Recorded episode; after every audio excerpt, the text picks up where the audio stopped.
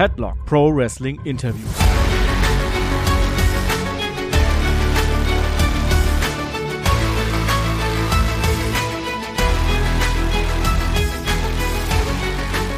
Ja, hallo liebe Freundinnen und Freunde des gepflegten Pro Wrestling Interviews. Mein Name ist Markus Gronnemann und ich melde mich heute zurück mit Teil 2 des Interviews mit Tassilo Jung, einem der Geschäftsführer der WXW, der größten Pro Wrestling Liga in Deutschland. Teil 1 des Interviews habt ihr letzte Woche bereits hören können. Da haben wir unter anderem über das erste Halbjahr bis in den Sommer hineingesprochen, auch über den Umzug der Academy. Und heute geht es wie versprochen weiter mit Teil 2. Das heißt, wir steigen ein direkt im Herbst mit der Show in Wien, mit dem World Tag Team Festival und sehen uns dann an, was sich bis 22nd Anniversary im Dezember getan hat. Wir sprechen dann auch über so Dinge wie die Zusammenarbeit mit der WWE, über andere Ligen in Deutschland und in Europa. Wir werfen einen Blick auf die Newcomer, von denen wir auch im nächsten Jahr mehr sehen werden, also neue Gesichter in der WXW, die wir heuer das erste Mal gesehen haben. Und Tassilo wird uns dann noch einen kleinen Ausblick aufs Jahr 2023 geben. Falls ihr, wie gesagt, den ersten Teil noch nicht gehört habt, den könnt ihr im Feed und auch auf YouTube mittlerweile nachsehen. Und ansonsten wünsche ich euch jetzt ganz viel Spaß mit Teil 2 des Interviews. Dann steigen wir wieder ein ins, ins letzte Jahresdrittel beziehungsweise in den äh, Herbst. Es gab ja, wir haben es, du hast das jetzt schon gesagt, ich habe ich da sozusagen ein bisschen großdeutsch äh, zusammengefasst. Also ich, ich hatte tatsächlich die Österreich-Show zunächst bei den äh, Ausland-Shows, dachte dann aber, ich, ich glieder das ein bisschen eher so in äh, weiter weg, weil ich sag mal, Wien ist ja jetzt nicht so viel eine längere Fahrt, als vielleicht nach, nach München oder sonst irgendwo nach Bayern zu kommen. Ähm, ich war vor Ort, also zu qualitativ kann man zur Show gar nichts sagen. Äh, sie war halt leider nicht die bestbesuchteste WXW-Show, bei der ich jemals äh, zu Gast sein durfte. Ähm, wie habt ihr denn dieses Österreich-Debüt wahrgenommen? Ja, genauso. Ich finde, dass die, die haben einen tollen Job in der Orga gemacht, wie, wie so uns gekümmert wurde. Ich finde, die Wrestler haben sich reingehauen und haben, haben gut gearbeitet. Aber die Veranstaltung war natürlich äh, von der Zuschauerzahl her enttäuschend für alle Beteiligten. Ähm, wie das immer so ist, sobald wir bei der Analyse zusammengesessen haben, wusste auch jeder von den Veranstaltern sofort, woran es gelegen hat. Äh, das gibt mir ein bisschen Hoffnung für ein eventuelles Zukunftsprojekt. Aber ja, das hat natürlich eine ganze Reihe an Schwierigkeiten der Konzeption gehabt, die dazu geführt haben, dass das kein attraktives Angebot für die breite Menge vor Ort war. Das heißt, für euch ist, ist Österreich noch nicht verbrannt, sondern es jetzt da durchaus noch eine Zukunftschance mal. Wir, wir sind generell, wenn, wenn ein Veranstalter vor Ort und mit WXW veranstalten möchte, ähm, dann sind wir immer gesprächsbereit. Ähm, das muss auch von den Termini für beide Richtungen passen. Und wir würden schon erwarten, dass, dass es nicht ist, dass, äh, wenn eine Veranstaltung so schief gegangen ist, eins zu eins dasselbe Konzept wiederholt wird, aber andersherum, ähm, da der Veranstalter am Ende die Rechnung für die ganzen Sachen bekommen hat und die Einnahmen bekommen hat für, für die Veranstaltung, bin ich mir sicher, auch der Veranstalter hat kein Interesse davor, darauf, das, das wirtschaftlich so eins zu eins zu wiederholen. Ja, eine Frage zur Wien-Show hätte ich noch. Wir haben da nämlich, ich glaube, das erste Mal überhaupt bei WXW, zumindest in Europa, äh, BT gesehen, den ehemaligen Justin Wild aus Ungarn. Ähm, der ist seither leider nicht mehr aufgetaucht. Ich mag den sehr gern. Ich habe vor einigen Jahren noch mal äh, ein Interview mit ihm gemacht. Das werden wir vielleicht mal als Archivshow auch online stellen. Ähm, sehr sympathischer, sehr motivierter und auch sehr talentierter junger Mann aus Ungarn. Ähm, Gibt es Pläne, dass wir den vielleicht öfter auch mal in der Zukunft bei WXW sehen werden? Ich sehe das genauso. Talentiert, sympathisch, ist ein cooler Wrestler war an dem Tag natürlich der Ersatz, als äh, Ahura Maggot und Baby Allison äh, nicht angekommen sind in Wien aufgrund von dem Problem mit dem Fahrzeug, was sie hatten. Ist talentiert genug für WXW, ist gut genug für WXW, aber ist dasselbe Argument bei vielen, wie bei vielen anderen. Irgendwer müsste aus dem Kader dafür raus. Und es gibt natürlich nur gewisse Kapazitäten, wie viele Wrestler aus Ungarn logistisch Sinn machen. Und aktuell sind wir sehr, sehr happy mit den ungarischen Wrestlern, die wir haben. Und ähm, ich weiß, da sitzen sofort zwei, drei, vier weitere coole Wrestler in Ungarn, die auch allesamt ready für WXW wären, aber man muss halt irgendeine Selektion vornehmen.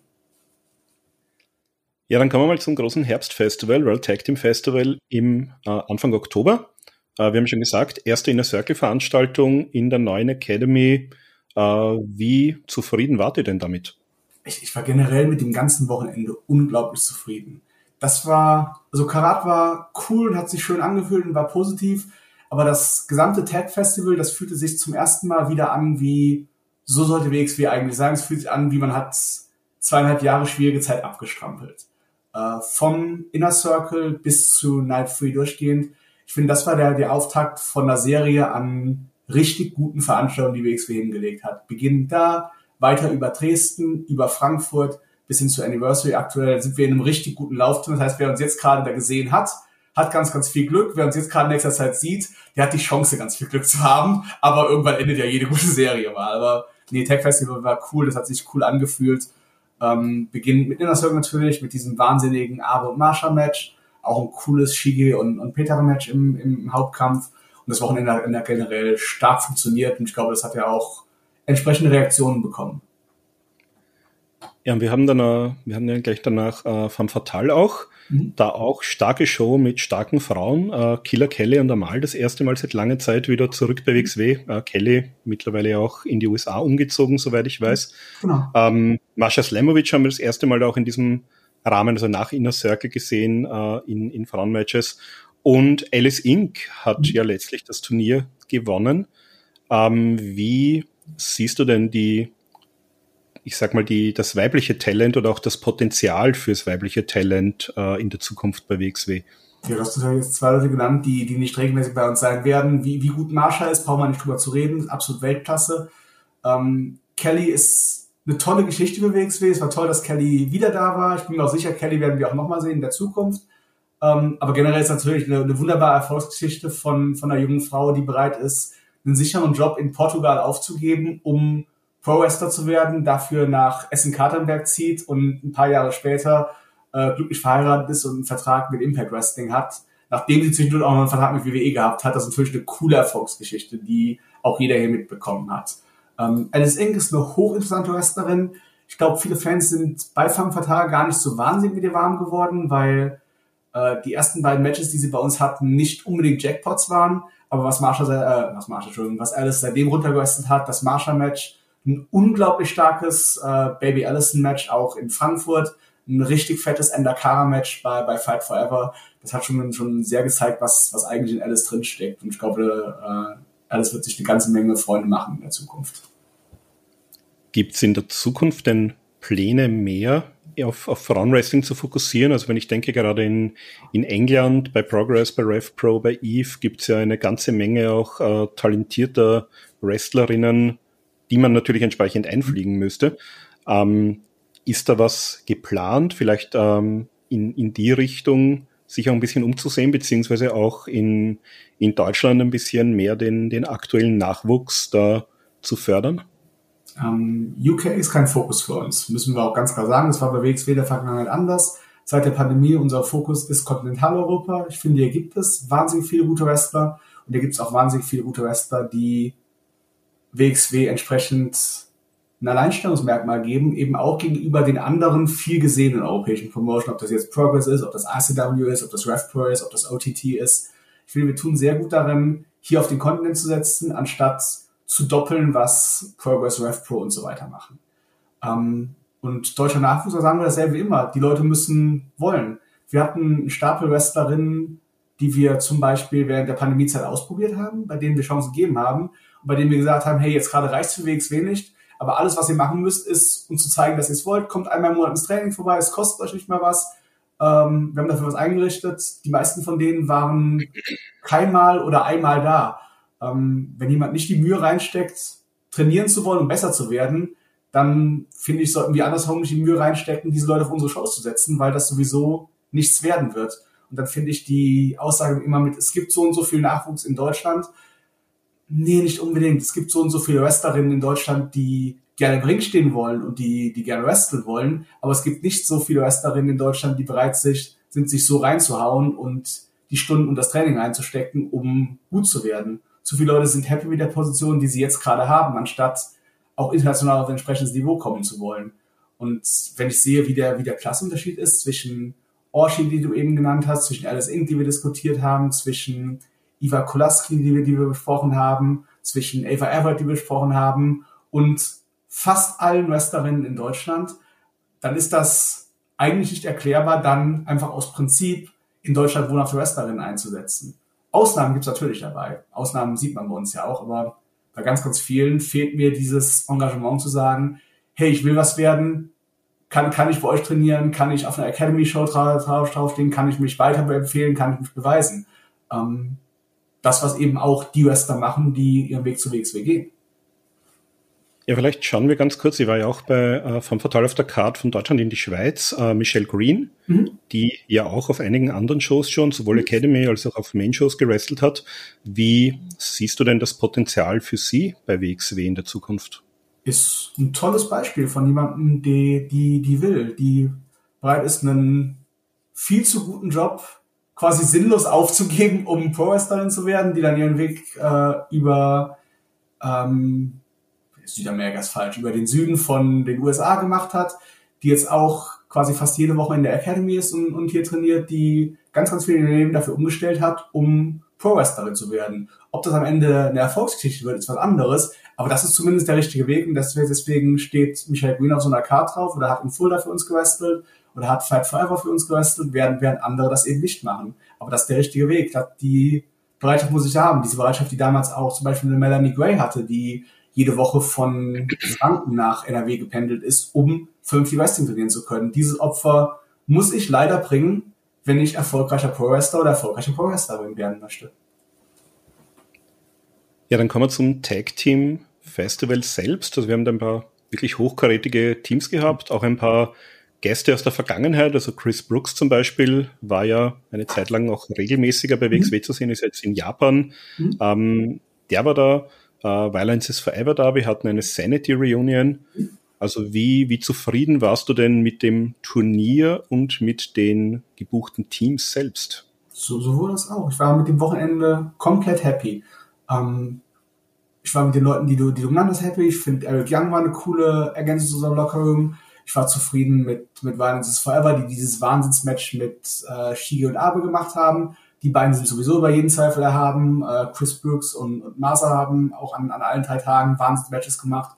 Und genauso über Rott und Flott haben wir geredet, wie Rott und Flott auch zwei Tage lang äh, eine extrem positive Zuschauerreaktion bekommen haben.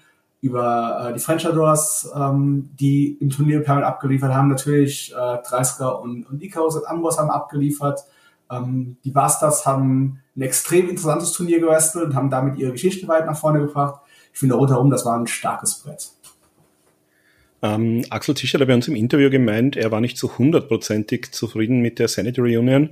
Mhm. Ähm, habt ihr da auch drüber gesprochen? Gab es da von seiner Seite, äh, also hat er das euch gegenüber auch so erwähnt, wie er es bei uns gesagt hat? Es kann sein, dass er das bei, bei den, den Jungs, die das Booking machen, erwähnt hat. Bei mir hat er das nicht erwähnt.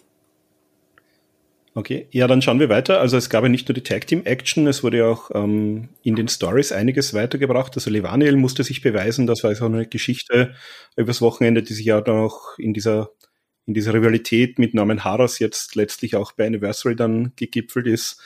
Äh, wir hatten auch Mike Bailey wieder da, der auch in der Vergangenheit, also ähnlich wie Jonathan Gresham, kann mich nicht erinnern, wann ich von dem das letzte Mal ein, ein schlechtes Match gesehen habe, äh, gegen Bobby Guns, dann auch gegen Tristan Archer, äh, und dann noch gegen Peter Tihani äh, ein Match hatte. Uh, und wie du gesagt hast, der rote Faden wurde wieder ein bisschen aufgenommen uh, beim Wheel of Wrestling Taping. Es gab nämlich das sozusagen Match, das es vor zwei Jahren hätte schon geben sollen, vermutlich Mete Hahn gegen Axel Tischer. Mhm. Das hat sich eigentlich bei 16 Carat 2020 mhm. uh, ist eigentlich der Startschuss gefallen. Das heißt auch hier in der in der Erzählung für die eher für die Fans, die was an, an Storylines und äh, Geschichten gut finden, einiges dabei. Und dann natürlich die, die French Adors, Sensa Volto und El Blau haben letztlich das Turnier und auch die Titel mhm. gewonnen. Wie siehst du die beiden denn? Die gab's ja auch sozusagen, die sind ja auch während der Pandemiezeit, während den MT Arena Tapings groß geworden bei WXW. Mhm. Sensa Volto haben wir in Deutschland davor schon gesehen, nie bei WXW. Äh, war dann auch mittlerweile dabei. Wie siehst du denn die Entwicklung von den beiden seit, um, ähm. seit der Corona-Zeit eigentlich? Ja, äh, Egler hatte sich bei uns für einen Spot empfohlen bei den ersten Fight for Paris Events, also bei im Januar 2020. Ähm, ist in dem Team natürlich so ein bisschen der Junior-Partner, weil Sensor der, der etablierte Wrestler ist, der auch etwas mehr outgoing Character ist, als, als das Egle ist. Ähm, ich finde, Egle ist wahrscheinlich der talentierte Wrestler mit der größeren Zukunft. Die können beide eine Riesenkarriere machen. Äh, Egle ist für mich so ein bisschen der, die, das französische Pendant zu, zu Peter Tihani, denjenigen, den vor zwei, drei Jahren niemand auf dem Zettel hatte und der einen riesen Breakout machen wird. ist ein Wahnsinnstalent. Ich weiß nicht, ob der für alle Zeit in dem Charakter wresteln wird. Ähm, kann ich mir nicht so ganz vorstellen, aber, aber auf, auf Ewigkeit. Ähm, aber ist ein Wahnsinnstalent und das Team mit, mit Sansa beginnt von den drei Singles-Matches, die sie hatten, hin äh, zum Tag-Team, finde ich auch ein, eine coole Sache. Und ich glaube, die Reaktion im, im Finale, gerade als dann Amboss so weit gegangen sind und Sansa die Maske ausgezogen hat, Sansa sich ge, äh, entschieden hat, ohne die Maske zu Ende zu wresteln, das war ja auch ein, ein großer, großer Moment mit einer, einer riesigen emotionalen Reaktion in der Halle. Ja, dann bleiben wir gleich bei den French Adors. Also wenn wir jetzt die Zeit nach dem Tag Team Festival bis äh, Anniversary uns anschauen, mhm. das ist vielen vielleicht nicht bewusst. Äh, ich habe selbst auch jetzt erst in den Recherchen so richtig äh, wahrgenommen. Das sind eigentlich seit äh, dem Tag Team Festival eure Main Event Zugpferde auch gewesen. Also ich habe jetzt geschaut, wenn wir den Tag drei von Tag Festival dazu nehmen, mhm. bis Anniversary waren es neun Shows. Bei sechs von diesen Shows waren die French Adors entweder im Tag Team oder in einem mhm. Six-Man äh, im Main Event. War das für euch so geplant? War das absehbar? Hat sich das so ergeben? Oder äh, seid ihr mittlerweile die erste Promotion in, in Europa, die es tatsächlich schafft, mit ihren Tag Team Champions ähm, die Hallen zu füllen und die, die Main Events äh, anzugehen. Ich, ich finde sowohl die, der Unified Champion als auch die äh, Tag Team Champions sind World Champions in der Wahrnehmung. Ähm, und die Titel werden ja auch entsprechend wichtig präsentiert. Deswegen gibt es, es gibt sogar ein Turnier um die, um die Tag Team Titel und es gibt kein Turnier um den Unified Titel im Jahr. Ähm, es macht auch Sinn, dass nach so einem großen Festival die Team Champions eine entsprechende Position haben. Ähm, ist natürlich auch ein bisschen glücklicher Zusammenhang, dass es dann die Möglichkeit gibt, dass äh, entsprechende Fäden zusammenpassen, dass man auch Sachen gut kombinieren kann. Wobei das aus glücklichen Zusammenhang äh, zu bezeichnen geht vielleicht ein bisschen zu kurz, weil das ja auch passiert, weil Schachfiguren entsprechend vom, vom Booking-Team in die richtige Reihenfolge geschoben werden. Aber ich finde, ähm, die beiden sind Main Event Act und werden auch so dargestellt, ja. Ja, dann vielleicht ganz kurz noch, um den äh, Tag Festival oder eigentlich das Herbst Festival Thema mhm. abzuschließen. Ähm, das Tag Festival gab es ja Corona-bedingt zwei Jahre lang nicht. Man hat mhm. ja dafür 2020 eigentlich erstmals den Catch Grand Prix präsentiert. Da waren auch schon erste Namen im Rahmen von Karat mhm. angekündigt. Ähm, der fand dann sozusagen als, als Empty Arena mhm. Event statt. Also da gab es jeden Tag dann ein Match. Das fand ich persönlich eigentlich sehr angenehm für meine Wrestling-Schauzeit. Das war so ein Match am Tag. Mhm. Ähm, hätte dann nach der Pandemie zurückkommen sollen, dann gab es ein Problem mit der Turbinenhalle. Also das, der, der, ähm, dann, dann wurde das auf einen Tag zusammengekürzt. Ähm, der Event stand ein bisschen unter einem sehr unglücklichen Stern. Ähm, die zwei Ausgaben, die es gab, sind jetzt bei den Fans natürlich dementsprechend auch nicht so gut angekommen. Äh, ist das Konzept für euch tot und begraben? Oder wird man das vielleicht in den nächsten Jahren nochmal versuchen, in dem Rahmen eines, eines richtigen dreitägigen oder viertägigen Herbstfestivals äh, zu präsentieren? ich kann es mir eigentlich nicht so wirklich vorstellen. Ich glaube, das Konzept finden wir cool, das mögen wir, aber das Catch Compris Konzept oder irgendein Catch Traditionskonzept, das steht und fällt eben auch mit alten Catch Regeln, mit Rundensystemen und so weiter. Und ich glaube, die Akzeptanz dafür unter den Wrestlern ist viel, viel höher als unter der breiten Menge der Fans. Das ist tatsächlich ein Produkt, das fände ich cool, aber das ist, glaube ich, zu sehr Nische, um selbst im Independent Wrestling Mainstream Fuß zu fassen. Mal ein Matchbundensystem, ja, das wird akzeptiert werden, aber 30 davon am Wochenende, 40, das wird wahrscheinlich den meisten Fans deutlich zu viel sein und ich denke, darauf ist auch zurückzuführen, dass das auch 2021 kein erfolgreiches Konzept gewesen wäre, selbst wenn wir den Pandemie-Effekt zur Seite schieben. Mhm. Also das heißt jetzt nicht, da gibt es zwangsläufig Tag Festival, das sind Diskussionen, die werden wir führen müssen, die werden wir wahrscheinlich geführt haben, bis das hier auf YouTube steht. Ähm, aber was genau wir im Herbst 2022 machen, dazu müssen wir uns auch entscheiden in den nächsten Tagen. Also ist noch gar keine Entscheidung gefallen bei euch intern? Nein, wir haben, also wir waren mit World Tag Festival sehr happy, von daher gehe ich davon aus, das wird unser Favorit sein, aber es kann gut sein, dass irgendwer im Team sagt, nee, ich habe da eine mega Idee und es ist die und die. Und wenn die besser ist, ist das eine bessere Idee. Es muss ja auch nicht jedes Jahr zwangsläufig dasselbe Herbstfestival geben. Ja, dann gab es kurz nach dem Tech Festival eine, einen interessanten Event und zwar das Blacklist Festival äh, in der Turbinenhalle. Da waren, soweit ich das gesehen habe, ein paar tausend Leute vor Ort. Und da gab es auch äh, Wrestling-Matches. Ist das sozusagen über die langjährige Partnerschaft mit der Turbinenhalle entstanden oder wie kam es dazu? Hier, das, das haben wir jetzt, äh, 2019 schon gemacht. Äh, und die Pulka hat die Turbinenhalle gelegt. Das Blacklist Festival wird vom Bootshaus Köln gemacht. Das ist einer der, der großen Clubs in Deutschland. Ähm, und 2019 hat äh, der Chef von der Turbinenhalle quasi eine Introduction gemacht mit, ich würde gerne mal meine guten Veranstalter zusammenbringen. Ähm, das würde passen, wenn ihr was miteinander macht. Und das hat 2019 sehr gut funktioniert. Und dann haben die uns kurz vorm Festival 22 auch angeschrieben und gesagt, hey, wollt ihr das wieder machen? Äh, da haben wir auch schon ein Datum für 2023. Also ich kann mir gut vorstellen, dass das dauerhaft im Programm bleibt. Das ist cool, da sind wir die, so ein bisschen die Unterhaltung in der, in der Pausen-Area. Das heißt, du kannst deine Turbinenhalle 3 so zu diesen verrückten Festivalzeiten zwischen mittags und 10 Uhr morgens mal vorbeigehen und äh, eine Wurst essen oder ein Crepe oder dich tätowieren lassen. Es geht auch, wie du Bock hast. Äh, und dann kannst du nebenbei auch ein paar Wrestling-Matches gucken und sehen, wie, wie ich sehe, Robert Reisker den PWÖ-Titel verteidigt. Das, genau darauf wollte ich eigentlich noch ja. zu sprechen kommen. Das fand ich sehr interessant. Äh, den, den hat er ja gewonnen. Ich war bei der Veranstaltung in mhm. Österreich auch vor Ort. Ähm, war das einfach so, weil er den jetzt hat? Hat er den in diesem ja. Rahmen verteidigt, weil es auch kein, kein Thema ist?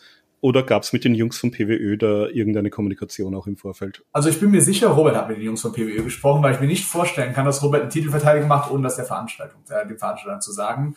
Äh, ich wusste das vorher nicht, aber ich finde, das liegt auch in Roberts Kompetenzen, so ein Titelmatch anzusetzen, wenn ich nicht da bin. Alles klar. Ähm, ja, was hat sich sonst noch so getan in der, äh, in der, im letzten Drittel? Wir hatten eine sehr interessante und sehr hochwertige äh, Trilogie, nämlich Axel Tischer gegen Cara Noir. Das mhm. hat im Juni schon begonnen. Die hatten jetzt November und auch jetzt im Dezember mhm. ähm, nochmal ein Match. Ähm, ist natürlich für die Fans in der Halle ein, ein absoluter Leckerbissen. Äh, waren auch sehr hochwertige Matches.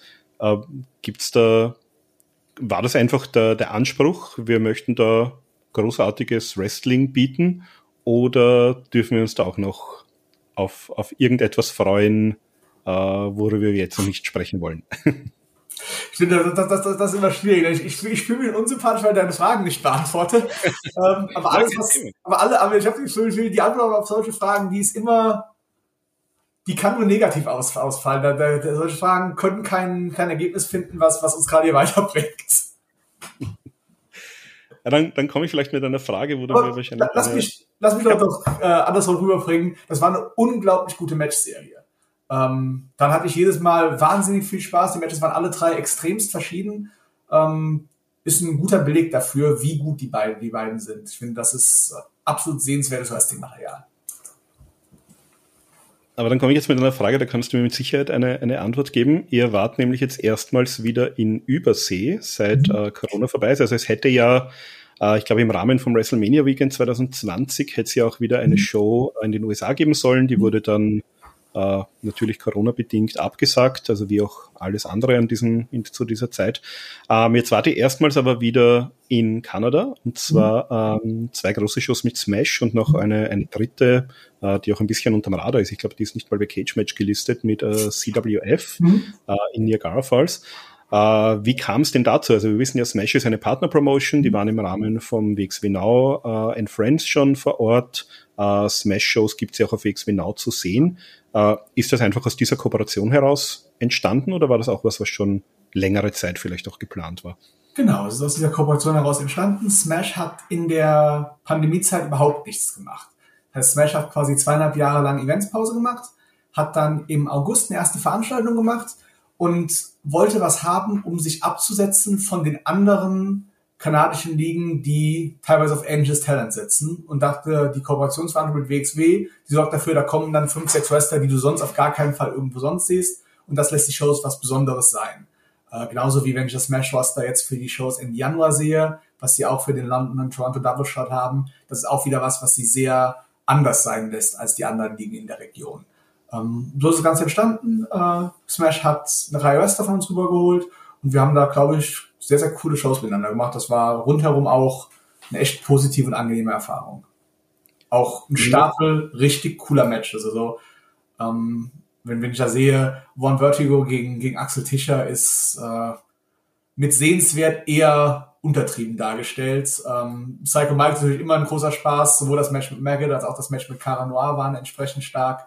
Ähm, die Shows hatten schon ein paar coole Sachen und die, speziell die London Crowd, die, die Smash hat, ist auch wirklich coole und begeisterte Wrestling-Zuschauer erschafft.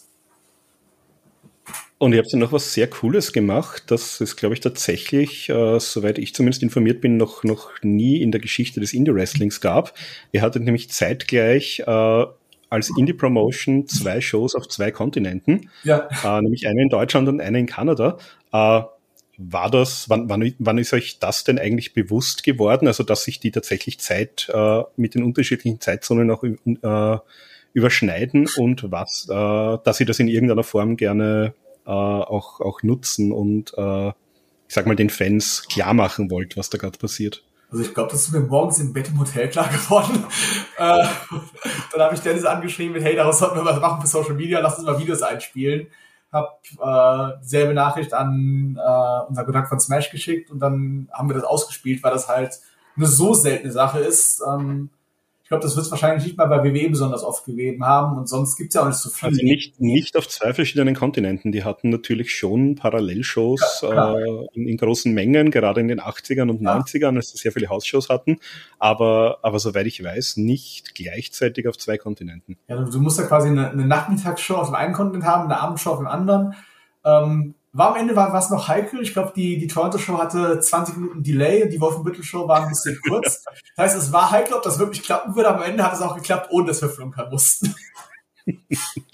Also ich glaube, das nächste, was hinkommt, ich glaube, es gab 1992 bei der WWF die erste Deutschland-Tour, wo aber auch Leute, wobei das dann keine von Ihnen veranstaltete Show waren, die waren, glaube ich, bei SWS in Japan. Aber das wird sich wahrscheinlich mit dem Zeitunterschied Europa und Japan nicht gleichzeitig ausgegangen sein. Nee. Also ich glaube, da da, da, da, da muss der Kunde dazwischen.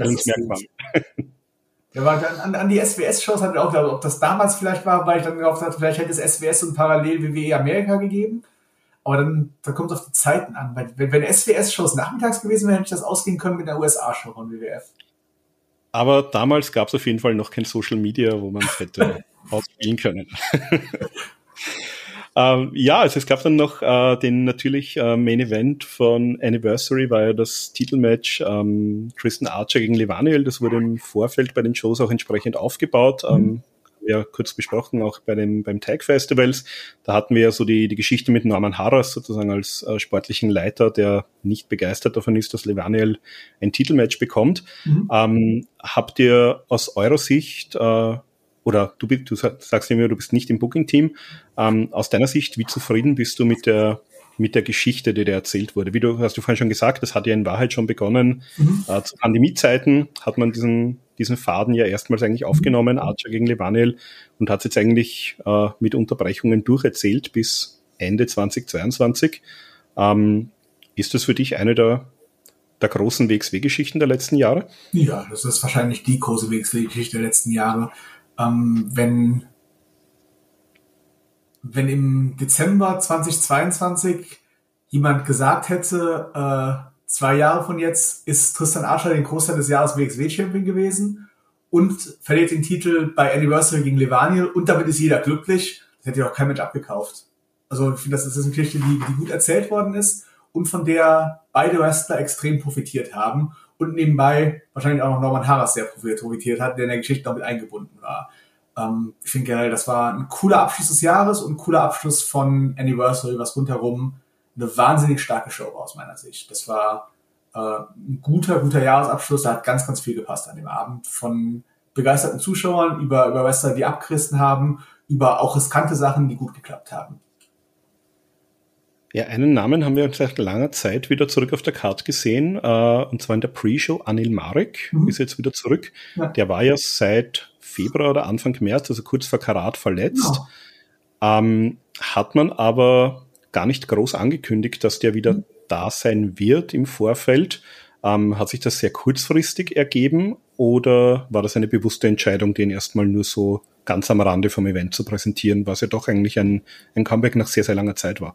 Ja, es war, es war bewusst relativ am, am, am Rande. Es war aber auch eine eher kurzfristige Sache, weil wir, äh, ist schon eine Zeit lang wieder im Training drin, aber da müsste auch die Belastungstests sich entsprechend ausgehen, dass das sowas geht. Ich finde, das Comeback groß ankündigen und dann sind Leute eventuell nicht ready ähm, und holen sich die nächste Verletzung, das ist zu riskant, ähm, so ranzugehen, wie es jetzt gemacht worden ist, mit machen noch Belastungstest vorher und man hat auch relativ lange noch die Möglichkeit zu sagen, nee, es passt doch nicht, lass uns das einen Monat schieben, das macht für mich eine Menge Sinn. Ja, und dann hatten wir natürlich den großen, sag mal, Elefanten im Raum, der sich jetzt schon ein bisschen verkleinert hat. Uh, ihr habt kurz vor Anniversary einen uh, Streaming-Deal im Rahmen von oder gemeinsam mit Bild Plus uh, angekündigt. Da gab es im Internet dann auf Twitter, auf Facebook, auf Moonsalt, teilweise habe ich es gesehen, haben, haben das einige Fans sehr, sehr schlecht gefunden. Also da gab es wirklich eigentlich einen Shitstorm. Uh, ihr habt dann euch dazu auch entschlossen, dass ihr da sozusagen in den Dialog mit den Fans tretet. Das hat der Marvin, Kollege vom Ringfoots, äh, Ringfoots Podcast, hat das aus meiner Sicht auch sehr äh, souverän moderiert, das Ganze. Ähm, vielleicht mal ganz kurz dazu, wie war denn dieses Gespräch aus deiner Sicht? Also hattest du das Gefühl, ihr konntet eure Position da gut darstellen oder hattest du das Gefühl, ihr habt jetzt zwar eine Stunde lang geredet, aber in den Köpfen der Leute hat sich eigentlich nichts geändert. Hm. Beides ist nicht falsch und beides ist nicht die ganze Wahrheit. Ähm, ich finde, wir haben unsere Position darstellen können. Ich finde, Marvin hat das hervorragend äh, moderiert, weil Marvin eben auch nicht auf Kuschelkurs war, sondern auch kritische Fragen gestellt hat. Das gehört sich auch für die Position. Ähm, das war uns auch wichtig bei der Wahl des Moderators, dass da jemand eben auch nachgeht und sagt, nee, die Antwort ist für mich, passt für mich nicht. Geh doch nochmal tiefer rein. Ähm, und genauso wie es ganz sicher viele Fans gibt, die kritisch dazu sind oder waren und die, denen es geholfen hat, unsere Position zu verstehen, gibt es auch andere, die ihre Meinung deswegen nicht ändern oder die sie sowieso nicht geändert hätten, unabhängig davon, was da gesagt wird. Denn es ist auch ganz klar, egal welcher Shitstorm heutzutage online ist, den Shitstorm Tourismus gibt es ja trotzdem obendrauf noch. Und das sind die Leute, mit denen du nie in den Dialog reinkommen wirst. Wichtig war uns, in den Dialog reinzukommen mit unserer Fanbasis, mit den Leuten, die nicht böse reagieren, um böse zu reagieren, sondern mit den Leuten, die so reagieren, weil sie Angst darum haben, dass wenigstens sich das verändert, dass sich eventuell Werte verändern, dass sich die Kultur in der Halle verändert. Und darüber in Diskussion, in Diskussion reinzugehen, das war richtig, nachdem wir am Anfang die Fehler gemacht haben, die Reaktion zu unterschätzen und zu sagen, nee, für uns sind die Vorteile so klar und liegen so auf der Hand und für uns das so sicher, dass wir uns nicht verändern, dass wir eigentlich nur die positiven Sachen mit einer kurzen Pressemitteilung rausgeben müssen. Das war bei so einem Thema die falsche Strategie in der Kommunikation. Von daher, das müssen wir uns ankreiden. Mir tat Felix in dem Gespräch unglaublich leid. Ich habe nachher auch, auch gehört, dass jemand sagte, ja, der Felix wirkt so, als ob ihm das scheißegal war. Nee, der Felix war richtig siffig krank und dem war das wichtig, als Geschäftsführer auch im Gespräch drin zu setzen. Aber den merkst du, wie elendig es ihm geht, wenn du, wenn du auf seinen Teil des Bildschirms ab und zu mal guckst in, in, in dem Gespräch. Das heißt, ähm, auch das finde ich, unterscheide ich die Wichtigkeit von Ganzen, dass Felix eben nicht vorher gesagt hat, nee, mir geht's nicht gut, ich gehe da nicht rein, sondern dass er auch uns das vorher nicht sagt, sondern dass wir uns auch zwischendurch fragen, hm, dem geht's offensichtlich nicht gut. Und nach dem Spiel sagt er, ja, Leute, ist so. Ähm, aber auch das unterscheide ich die Wichtigkeit, dass dieser Dialog aus unserer Sicht da sein musste, um überhaupt mal über diese Sache zu reden. Auch wenn wir natürlich demjenigen, der sagt, nee, ihr habt da einen Fehler gemacht, nicht zustimmen können, weil wir nicht sehen, dass wir da einen Fehler gemacht haben. Wir glauben, dass die Entscheidung nach wie vor richtig war. Ähm, aus all diesen Argumenten heraus, die ich genannt habe. Das heißt, es war auch eure Entscheidung, ähm, weil Marvin, also ihr habt das dann angekündigt mit Marvin als Moderator, dass es diesen Termin geben wird. Genau. Ähm, das heißt, das war, das war eure Entscheidung, das habt ihr sozusagen in der, in der Runde entschlossen. Ihr wollt da aktiv in den Dialog mit den Fans treten und habt euch dann sozusagen einen, nach einem Moderator umgesehen, der das auch souverän machen könnte. Genau, genau. Also wir, wir haben uns natürlich die ersten Tage mal überlegt, was die richtige Reaktion darauf? Ähm, ich finde natürlich generell, heutzutage ist die Online-Dynamik, jemand schreibt was, jemand erwartet sofort eine Reaktion und dann wird sofort eine Geschichte daraus. Die haben seit zwei Stunden nicht geantwortet, das wird totgeschwiegen. Ihr könnt weiterhin euren Social Media Schedule posten, ihr könnt Werbung für ein T-Shirt machen, aber das andere wird totgeschwiegen. Dass die Realität natürlich ist, dass ein Unternehmen nicht so Social Media macht, wie wir das privat machen. Nicht, ich habe gerade das heißt, ich auf meiner Couch, ja, ist ein cooles Foto, okay, ich stelle das online, sondern das ist ein fertig abgesprochener und programmierter Plan, der einfach nur automatisch ausgespielt wird. Das hat man so nicht auf dem Schirm drauf. Aber ich finde generell, wenn so etwas da ist und wenn die Situation wichtig genug ist, um darauf reagieren zu müssen und zu wollen, dann ist die auch wichtig genug, sich Gedanken darüber zu machen, was die richtige Form der Reaktion ist. Dann ist es nicht, das ist eine negative Reaktion, lass sofort in den Dialog gehen und damit eine Spirale in, in, äh, in Gang setzen, sondern lass es einmal runterkommen lassen, gucken, dass man das emotional verarbeiten kann dann sagen, was die richtige Art zu reagieren? Wie gehen wir dann um? Ist diese Kritik berechtigt? Und wenn ja, wie reagiert man darauf? Ja, den Inhalt kann man sich ja auf Facebook nach wie vor anschauen. Das Video ist ja online, also da müssen wir jetzt gar nicht so sehr drüber sprechen. Ihr habt da eh sehr ausführlich auch Stellung genommen dazu. Ähm, jetzt wird mich natürlich interessieren, also ich habe äh, kein Bild Plus Abo abgeschlossen, das heißt, ich habe die Show auch noch nicht gesehen. Ähm, wie, ähm, na anders gefragt, einerseits, wie gab, also wie, wie war die Produktion? Gab es da irgendwelche Probleme? Ist das so gelaufen, wie es laufen sollte auf technischer Sicht?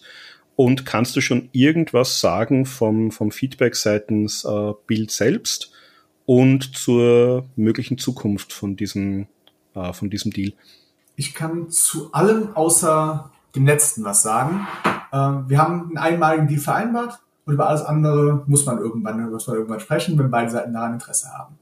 Ähm, Produktion, das hat uns sehr geholfen, in Richtung Live Ready zu gehen, weil wir natürlich das fehlende Equipment dafür eingekauft haben. Wir haben am Tag davor in Borken einen kompletten Probelauf gemacht. Das heißt, wir haben unser gesamtes Videoteam einen Tag früher eingeflogen und haben die gesamte Veranstaltung in Borken so produziert, wie wir am nächsten Tag Anniversary produzieren, produzieren wollten, um eben auch jede, jeden Painpoint, jede Schwierigkeit, jede technische Probleme zu identifizieren und nicht in dem Moment, wo wir live gehen oder wo wir streamen, dieses Problem erst einmal zu haben.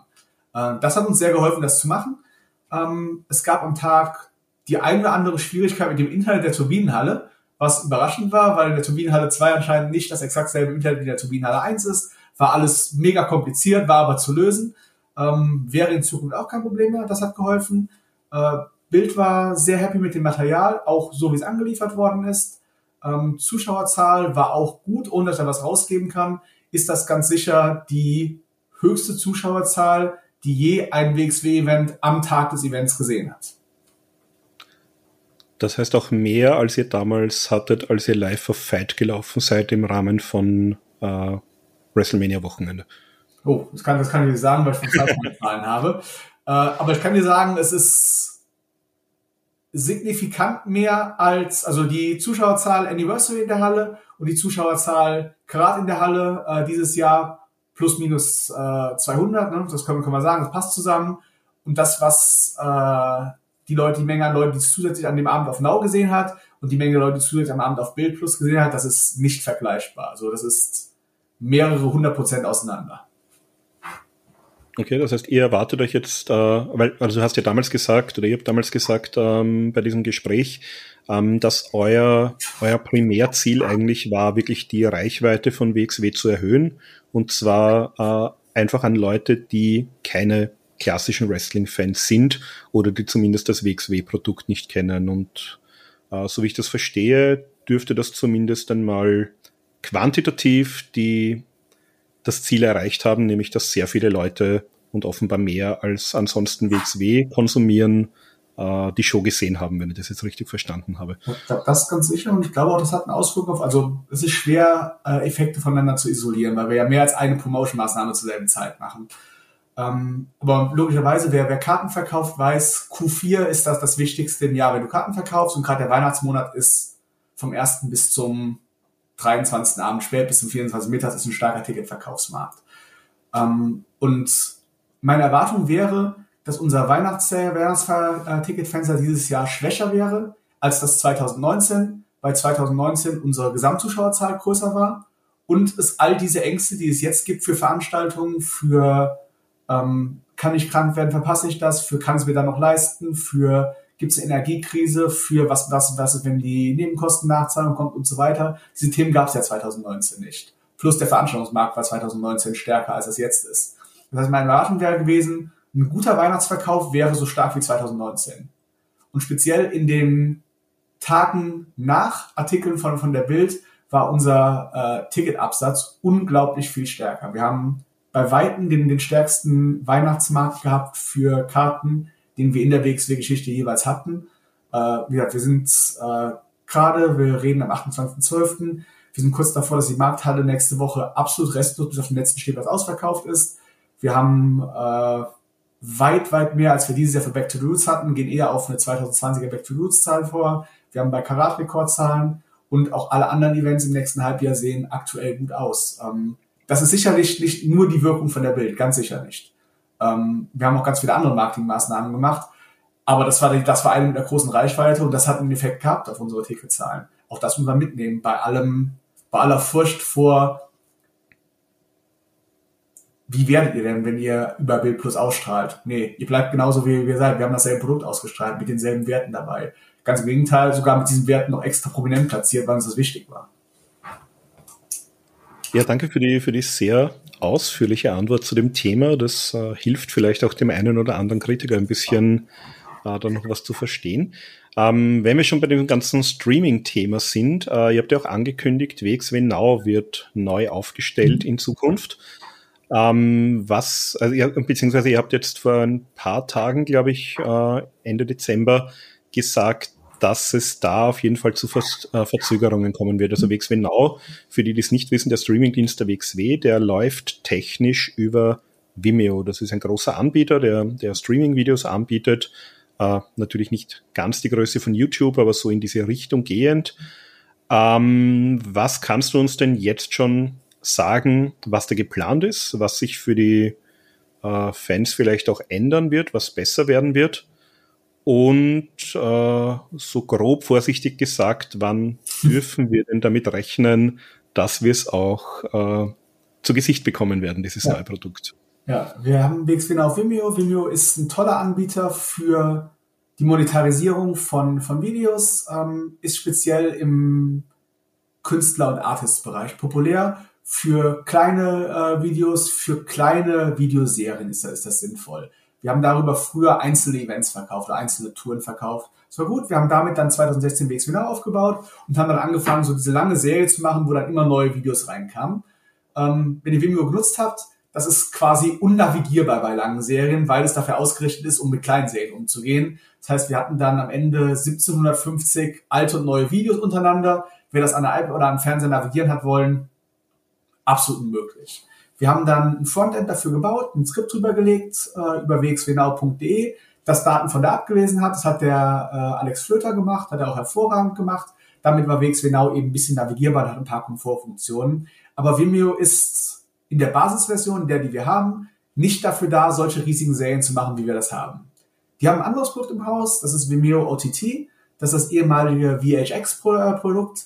Das haben die 2018 gekauft Hätten sie das damals schon gehabt, 2016, hätten wir WXW genau natürlich darüber gemacht.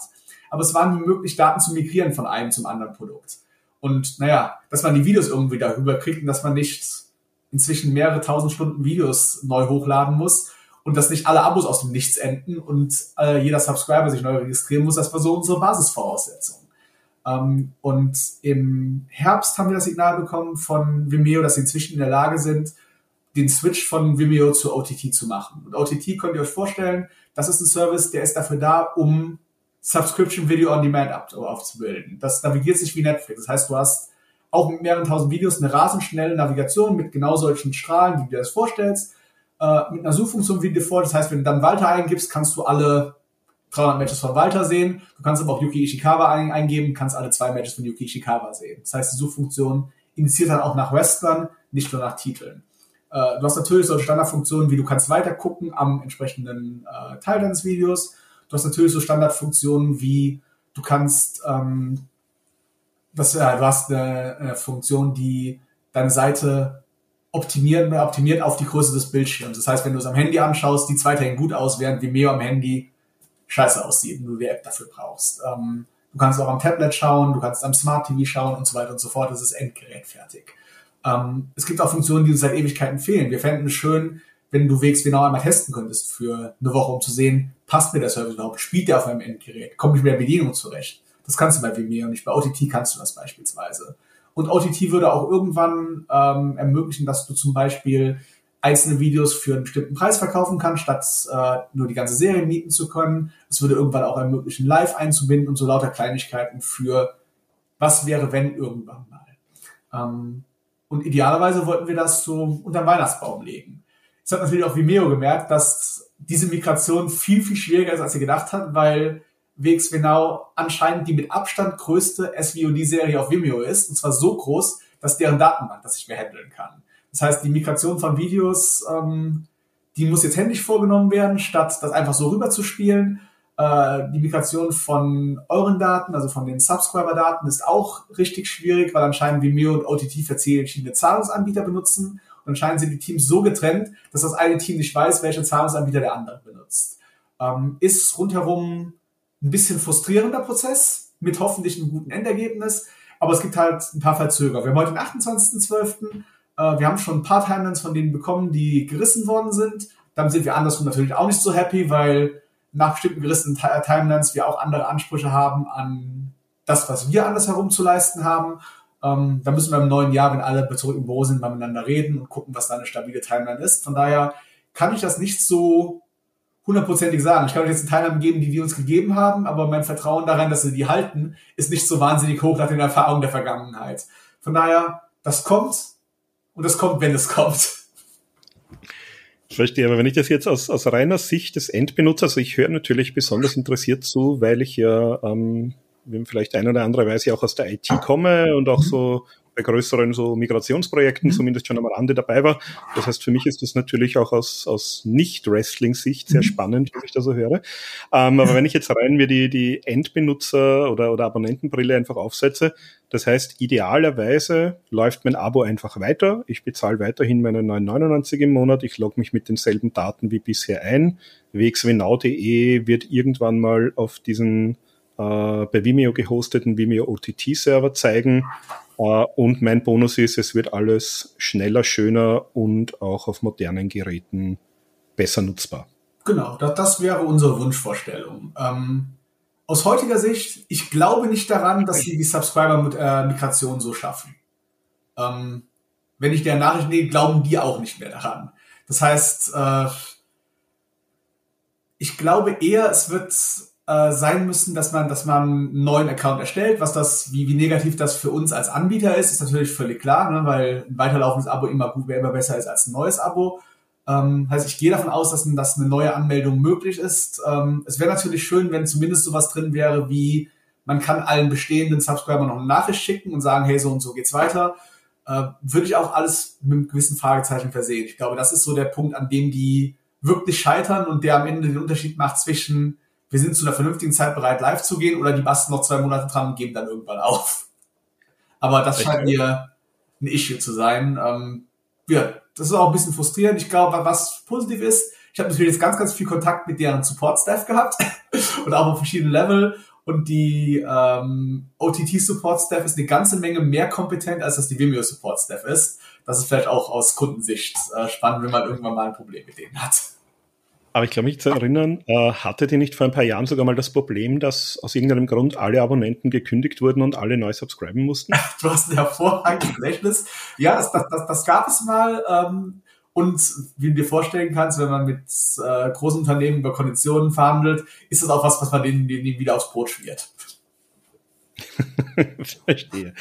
Ähm, ja, dann, dann ziehe ich das Streaming-Thema noch eine, eine Schiene weiter äh, und komme zu diesem Themenkomplex äh, WWE. Mhm. Äh, da läuft ja, also ihr läuft ja einerseits ähm, am WWE-Network, das wir in, in Deutschland und in Österreich und in vielen anderen europäischen Ländern noch mhm. haben.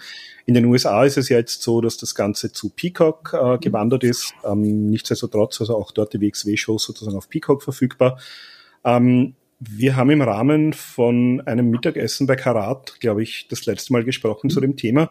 Da meintest du, ähm, die, es ist Kommunikation noch da, die ist aber weniger geworden. Mhm. Also da ging es auch darum, weil sich ja bei der WWE damals auch schon ähm, im, auf, auf Management-Ebene einiges geändert hat. Mhm. Jetzt hat sich ja im Sommer wieder eine Kleinigkeit bei der WWE geändert. Ähm, das heißt, wir mhm. haben jetzt eigentlich komplett neue Leute. Mhm. Ähm, und wir haben jetzt unter anderem auch ähm, Triple H, der auch für NXT verantwortlich mhm. war, und auf dessen Kappe oder zumindest auf dessen Umfeldskappe ich annehme, dass auch ein bisschen dieser, ähm, diese Zusammenarbeit mhm. mit den Ligen in Europa ging.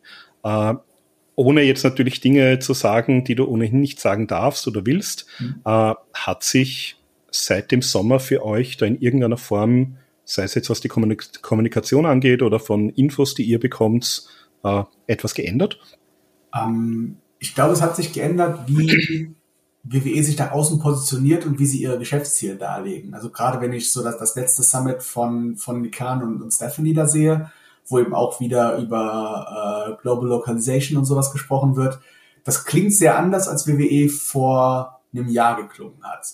Ähm, wir müssen aber auch, glaube ich, realistisch sein, so wie man WWE als typisch amerikanisches Unternehmen erlebt, werden wirklich finale Entscheidungen von sehr, sehr wenig Menschen getroffen, die wahrscheinlich allesamt einen riesigen Berg an Sachen haben mit verschiedenen Prioritäten. Und die, die Priorität für europäisches Indie-Wrestling, die ist halt ganz, ganz gering. Das heißt, ähm, man kommt zwar immer sehr, sehr gut an, an seinen Gesprächspartner dran und kann mit dem äh, Sachen besprechen, aber so wirklich große Sachen, nee, die sehe ich nicht, das sehe ich auch nicht als, als deren Priorität. Von daher macht es für uns Sinn, WWE zu sehen als Lizenznehmer.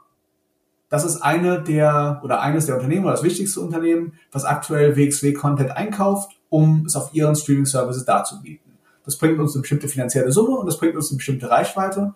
Und damit sind, glaube ich, beide Parteien sehr, sehr happy. Also ich bin absolut happy damit, Independent Wrestling zu machen und mich nicht drum scheren zu müssen, wie andere unser, unser Produkt sehen oder welche Wrestler sie positioniert hätten oder, oder, oder.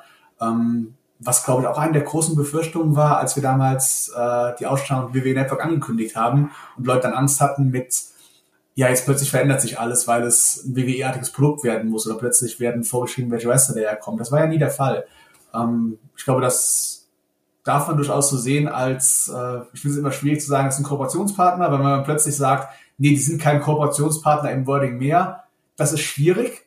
Ähm, aber ich glaube, so wirklich viel miteinander gearbeitet haben wir eher zu Beginn des Ganzen, als eben auch solche Sachen wie ein Tryout in, äh, in Essen durchgeführt wurde, als WWE auch noch relativ regelmäßig Wrestler gesendet hat, als das eher eine Priorität war, in Richtung NXT UK zu gehen, auf ihrer Skala, aber sobald NXT UK gelauncht war, war doch die Priorität nicht mehr, äh, was machen denn Progress und ICW und, und WXW, sondern die Prio war eine andere. Ähm, ich sehe nicht, dass sich das groß verändert hat zumal in deren Pipeline noch eher irgendwann NXT Europe kommen wird, als dass wir dafür schauen, äh, wie sich die Produkte in Europa entwickeln. Ich glaube, die sind happy damit, wenn hier vernünftig gearbeitet wird und Talent da ist, was near ready oder ready für sie ist, wenn sie es brauchen. Jetzt hast du schon ein paar Stichworte gesagt, auf die ich auch noch äh, eingehen wollte. Also NXT UK, ganz klar, ähm, wissen wir ja, das gab's, äh, gibt's jetzt seit dem August nicht mehr. Da wurde gesagt, es kommt es wurde, also es wurde der Zeitrahmen oder das, das Jahr 2023 wurde genannt. Ähm, es wird wahrscheinlich nicht der Jänner sein. Wir wissen noch nicht, ob es vielleicht erst der Dezember sein wird. Ähm, und wir wissen ja auch noch gar nicht, wie, was, wann, in welcher Form. Ich weiß nicht, ob du was weißt, aber wenn du es weißt, darfst du es mir wahrscheinlich auch nicht sagen. Ähm, ja, ich kann dir stringent sagen, ich, ich, weiß, ich weiß so viel, wie du darüber weißt. Ähm, und das ist wahrscheinlich auch so viel, wie die Wrestler, die bei NXT UK unter Vertrag gestanden haben, wissen. Dazu weiß niemand was. Also WWE hält also, das ja gerne traditionell sehr, sehr eng äh, bei sich in den Karten. Also die, mit denen ich gesprochen hatte, wir hatten ja auch Nina Samuels im Interview vor kurzem, für die, die es gehört haben, ähm, also die haben auch gesagt, sie, sie wissen eigentlich gar nichts. Ähm, jetzt ungeachtet dessen, also jetzt, es gibt ja Spekulationen, ähm, dass das, wie du hast ja schon gesagt, uh, Global Localization, ähm, dass das vielleicht das gesamte europäische äh, Produkt gelauncht wird, dass man vielleicht auf Tour geht, dass man sagt, man macht mal ein Taping in Deutschland, ein Taping in England, ein Taping in Frankreich. Ähm, siehst du das? Äh, und, und es war in der Vergangenheit auch so, dass gewisse Leute natürlich auch von WXW zu NXT UK gegangen sind. Mhm. Jetzt ähm, werden die natürlich nicht gestohlen, sondern die werden für das, was sie tun, bezahlt und das wahrscheinlich, äh, ich glaube, so, so offen können wir sprechen, wahrscheinlich mehr als die WXW ihren Wrestlern zahlen kann. Ähm, das heißt, für die Wrestler selbst ist es natürlich positiv, wenn sie von ihrem, für ihre Leidenschaft und von ihrem Job auch leben können.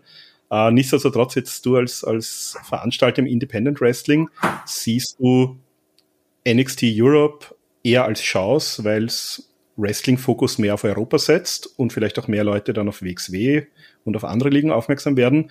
Oder siehst du es eher als Risiko, dass dir das Talent, das ihr in den letzten paar Jahren auch gerade während Corona äh, aufgebaut hat, da spreche ich eben gerade von Leuten aus Frankreich, gerade von Leuten aus Ungarn, äh, dass ich die sozusagen dann äh, als vielen Dank, das Talent is ready, das nehmen wir sehr gerne unter Vertrag, äh, weggeschnappt wird. Vor, vor, vor dem Teil habe ich gar nicht so Angst. Ähm, ich finde, dass das ist das Los einer guten Independent Promotion. Du bringst Wrestler oder du hilfst Wrestler auf den, auf den Punkt zu kommen, an dem sie bereit sind, den nächsten Schritt zu machen. Und klar wäre das toll, wenn, äh, wenn von Cesaro über Sex Sable bis Walter jeder noch hier wresteln würde. Wäre ein tolles Produkt, oder? Ähm, aber nee, das, das, das ist nicht unsere Aufgabe. Unsere Aufgabe ist, die Leute den nächsten Zeit mit uns verbringen und dann bereit sind für die nächste Sache, wo sie vernünftig von dem leben können und auch sich für eine Zukunft schaffen können, von dem, was sie mit Leidenschaft machen. Ähm, und dass sie einen großen Payday für das kriegen, was sie, was sie früher vor 60 Leuten in der Halle gehabt haben. Das ist toll. Ähm, das gönnt auch jedem unser Wrestler jetzt. Das finde ich nicht schlimm, wenn die, wenn die Wrestler irgendwann gehen, auch wenn man über jeden einzelnen traurig ist, weil es auch eine ganze Menge gute Wrestler geben wird, die nachkommen, weil in Europa vernünftig gearbeitet wird. Beginnen von unserer Schule über natürlich andere Schulen in Deutschland, über Hannover und Berlin und Leipzig und whatever, aber eben auch natürlich über Budapest und, und, und. Überall werden gute Wrestler ausgebildet. Ähm, das wird normal sein. Ich finde, dass das Risiko bei NXT UK ist eher, was passiert denn, wenn, keine Ahnung, das Wochenende ist World Tag Festival und WWE äh, setzt äh, WWE Europe Taping in die Köpi Arena rein oder sowas. Wie, wie, setzt, wie, wie wirkt sich sowas aus? Also ich würde eher das Risiko sehen, ähm, was macht es mit eurem Alleinstellungsmerkmal im Markt, weil wir sind ja offensichtlich die Wrestling-Liga in Deutschland, die auf Produktion setzt und ein bisschen mainstreamiger im Appeal ist. Und das ist das, was eher in eine Konkurrenz mit NXT Europe geht, als mit irgendwem anderen. Ähm, versus die Chance mit es können mehr Leute das Produkt sehen, mehr Leute werden darauf aufmerksam. Und beides ist richtig. Ähm, beides können wir auch nicht beeinflussen. Ich finde, uns Gedanken zu machen und Sorgen zu machen oder uns Pläne auszumalen, was machen wir denn, wenn WWE das und das tut, das ist, das ist müßig. Ähm, wir können ganz, ganz viele Eventualitäten durch, durchspielen und spielen dafür nicht das real durch, was, was gerade passiert, was wir mitnehmen müssen. Ähm, ich glaube, in den paar und 20 Jahren, die wir WXW machen, haben wir gelernt und unter Beweis gestellt, dass wir gut darin sind, auf sich ändernde Umstände zu reagieren. Von du machst lokale Shows zu, du gehst in der Deutschland in Tour rein, von WWE macht was im Markt zu WWE macht nichts im Markt, von äh, deutsches Wrestling verändert sich, von ganz viele Wrestler sind plötzlich weg, hin zu, äh, da ist eine Zäsur im Wrestling wegen Speaking Out, hin zu, da ist eine Zäsur in der Gesellschaft wegen, wegen Pandemie. Reagiert haben wir auf alles und neue Wege gefunden haben wir auch auf alles. Wir werden auch einen vernünftigen Weg finden, wie wir uns aufstellen, wenn NXT Europe in UK ist und ein paar Wrestler signed, hinzu, wenn NXT Europe zweimal im Jahr Tapings in Deutschland macht. Auf beides werden wir reagieren können, aber den Plan jetzt auszuarbeiten, das ist vergebene Arbeitszeit, finde ich. Ähm, das heißt, du hast gesagt, ähm, es gab ja in der Vergangenheit auch ähm, Wrestler, also einerseits die Leute, die bei NXT UK mhm. unter Vertrag waren, bevor äh, Corona kam, also Walter, Ilya, die haben wir ja trotzdem äh, ja, mehr oder weniger regelmäßig eigentlich noch mhm. gesehen damals. Es gab ja auch teilweise äh, Leute von NXT, die mal zu einem Karat, glaube ich, hätten kommen sollen. Äh, ist das was, was euch grundsätzlich noch offen steht, diese Tür? Also bekommt ihr da die Möglichkeit, gut, NXT UK Talent ist jetzt nicht mehr gebucht, aber gibt es grundsätzlich die Möglichkeit, auf Leute zurückzugreifen unter bestimmten Umständen? Oder ist das was, was ihr gar nicht mehr weiterverfolgt habt in, in den letzten Jahren, seit Corona vorbei ist? Das, das müssten wir anfragen, um, um damit zu reden. Ich weiß, in der, in der Endzeit von NXT UK gab es auch von dort wieder Signale mit, ihr könnt mit unseren Leuten wieder arbeiten, aber ob das zu lesen war als, ja, wir machen wieder ein bisschen mehr auf, oder wir machen den Laden sowieso nächsten Monat zu, ist uns doch egal. Das ist im Nachhinein eben schwer zu lesen. ähm, aber zum Beispiel als äh, Mete bei, äh, bei Shortcut war, gab es NXT UK ja beispielsweise noch. Ähm, aber das können beide Interpretationen sein. Ähm, ich finde, wir haben 2022 ein dickes Statement gesetzt mit, wir machen Independent Wrestling, unser Festival, unsere Festivals. Karat und Tag Festival waren Independent Wrestling. Und ja, wir hatten natürlich Wrestler, die zum Beispiel bei Impact unter Vertrag stehen. Und natürlich hat Shige einen Vertrag in Japan, natürlich hat Abe einen Vertrag in Japan, natürlich haben Brooks und Masa Verträge bei DDT. Aber grundsätzlich, wir, wir machen keinen WWE-Spin-off Wrestling und versuchen nicht möglichst viele Leute aus Mainstream-Promotions zu kriegen, sondern versuchen unsere Nische zu füllen. Independent Wrestling mit einer hoch, hochqualitativen Produktion. Ähm, und ich finde, dazu passt es nicht unbedingt, jetzt einen aktuellen WWE-Namen zu holen, wenn der nicht eine riesige WXW-Verbindung hat. Also als Beispiel Walter bei Anniversary als letztes Independent-Match, als letztes Match in Europa, bevor er rübergegangen ist, macht eine Menge Sinn. Weil ich glaube, für die meisten Fans in der Halle hat Walter eine höhere WXW-Verbindung als eine WWE-Verbindung. Ähm, aber andersrum zu sagen, jetzt holen wir äh, Braun Brecker rüber, da, da sehe ich keine, keine WXW-Verbindung. Also aufgesehen davon, dass ich glaube, wir kriegen den nicht, aber das, das ist auch nichts, was wir diskutieren, sondern wir schauen tatsächlich nach Non-Contracted Talent oder Talent, das, das Verträge hat, das solche Sachen speziell erlaubt. Ja, es bringt mich vielleicht noch zum, zum nächsten Punkt. Wie sieht's denn aus äh, mit, mit persönlichen Kontakten zu Leuten, die, sag ich mal, lange Zeit bei WXW waren, die es jetzt geschafft haben? Also wir haben jetzt natürlich äh, Walter und Junior oder äh, Gunther und äh, Ludwig Kaiser bei, bei WWE, die ja äh, auch mhm. da mittlerweile eine sehr, sehr große Rolle auch äh, mit Imperium einnehmen. Mhm. Wir haben Malachi Black bei AEW, wir mhm. haben Zack Saber bei New Japan, wir haben äh, Claudio mittlerweile bei AEW. Gibt es da noch persönliche Kontakte oder ist das durch die Distanz auch ein bisschen abgerissen? Also natürlich sind alle Kontakte nicht mehr so intensiv, wie du siehst jemanden jede Woche, sehr völlig klar. Ähm, ich glaube, das kommt immer darauf an, warst du mit den Leuten eher befreundet oder hast du mit den Leuten eher gearbeitet. Ist zum Beispiel mit, äh, mit, mit Tommy und Malachi. Das war immer geschäftlicher Kontakt und man mag sich und man schreibt ab und zu mal. Ich habe natürlich geschrieben, als er äh, damals bei WWE entlassen worden ist. Und das macht man auch im Sinne von, hey, geht's dir okay? Ähm, aber das ist nicht, dass man sich regelmäßig schreibt. Mit äh, Claudio, mit äh, Walter schreibe ich regelmäßig. Das sind Leute, mit denen man halt eher befreundet ist, als ein Arbeitskollege zu sein. Ich glaube, das hängt immer ganz, ganz viel damit zu. Äh, ich war aber auch nie der Typ, der im Kontakt geblieben ist, nur um möglichst ein Netzwerk an möglichst hochpositionierten Leuten zu haben. Das, das spielen andere anders. Und auch das ist völlig legitim, aber das war halt nie meine Herangehensweise. Ah, jetzt muss ich noch fragen, gab's oder gibt es in irgendeiner Form mal Kontakt auch mit AEW? Also da gibt es ja einerseits Leute, die auch Independent Bookings annehmen können, mhm. äh, wo es, glaube ich, zwar übers AEW Office gehen muss, aber wo es einfacher wäre, weil die sozusagen nicht vertraglich so fix gebunden sind. Äh, Gab es da mal in irgendeiner Form Kontakt auch in diese Richtung? Hm, wir haben, es gibt natürlich eine ganze Menge AWS-Wrestler mit einer hohen BNC-Verbindung. Ich habe ja so ein paar Leute gelistet, die ihren nächsten Schritt nach ihrem Wrestling Academy Aufenthalt gemacht haben äh, Leila Hirsch habe ich dabei nicht genannt, die, die ein tolles Beispiel dafür war.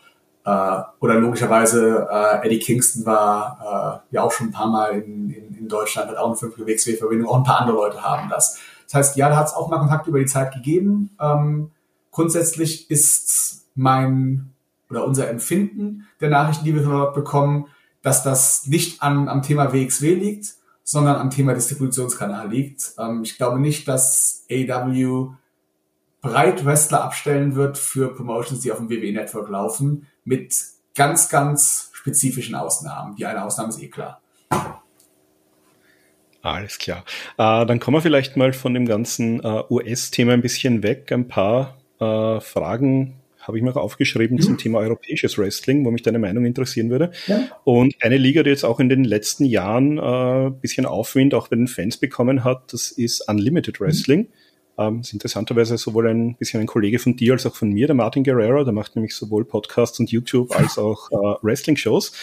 Ähm, wie, wie nehmt ihr denn diese Liga wahr oder wie habt ihr denn den, den Aufstieg wahrgenommen? Ist das was, also ich nehme mal an, ist jetzt grundsätzlich wahrscheinlich interessiert an dem, was sich so in Wrestling Deutschland tut, mhm. aber nimmt man die jetzt, äh, na, ich, ich frage gar nicht konkret, ich, mich interessiert einfach, wie, wie du die so wahrnimmst. Ich, ich finde die, die Geschichte, die die man gerne erzählt, ist immer wir gegen die. Weil das ist, das ist menschlich, das ist populär. Und das ist ja auch Wrestling populär seit, also nicht erst seit WCW gegen WWF, sondern selbst seit NWA gegen äh, WWF oder so. Ne? Das, das will man immer herbei zitieren. Und wenn ich die, wenn ich die, das rebellierende, das kleinere Produkt bin, dann ist diese Geschichte auch, auch für mich interessant, weil ich damit Fans an mich binden kann. Das heißt, anstelle von einer kleineren Promotion in Deutschland, die irgendwann mal den Platz Platzhirsch gerne angreifen würde, hätte ich auch gar nichts dagegen, dass wir gegen die zu erzählen, dass meine Fans das miterzählen.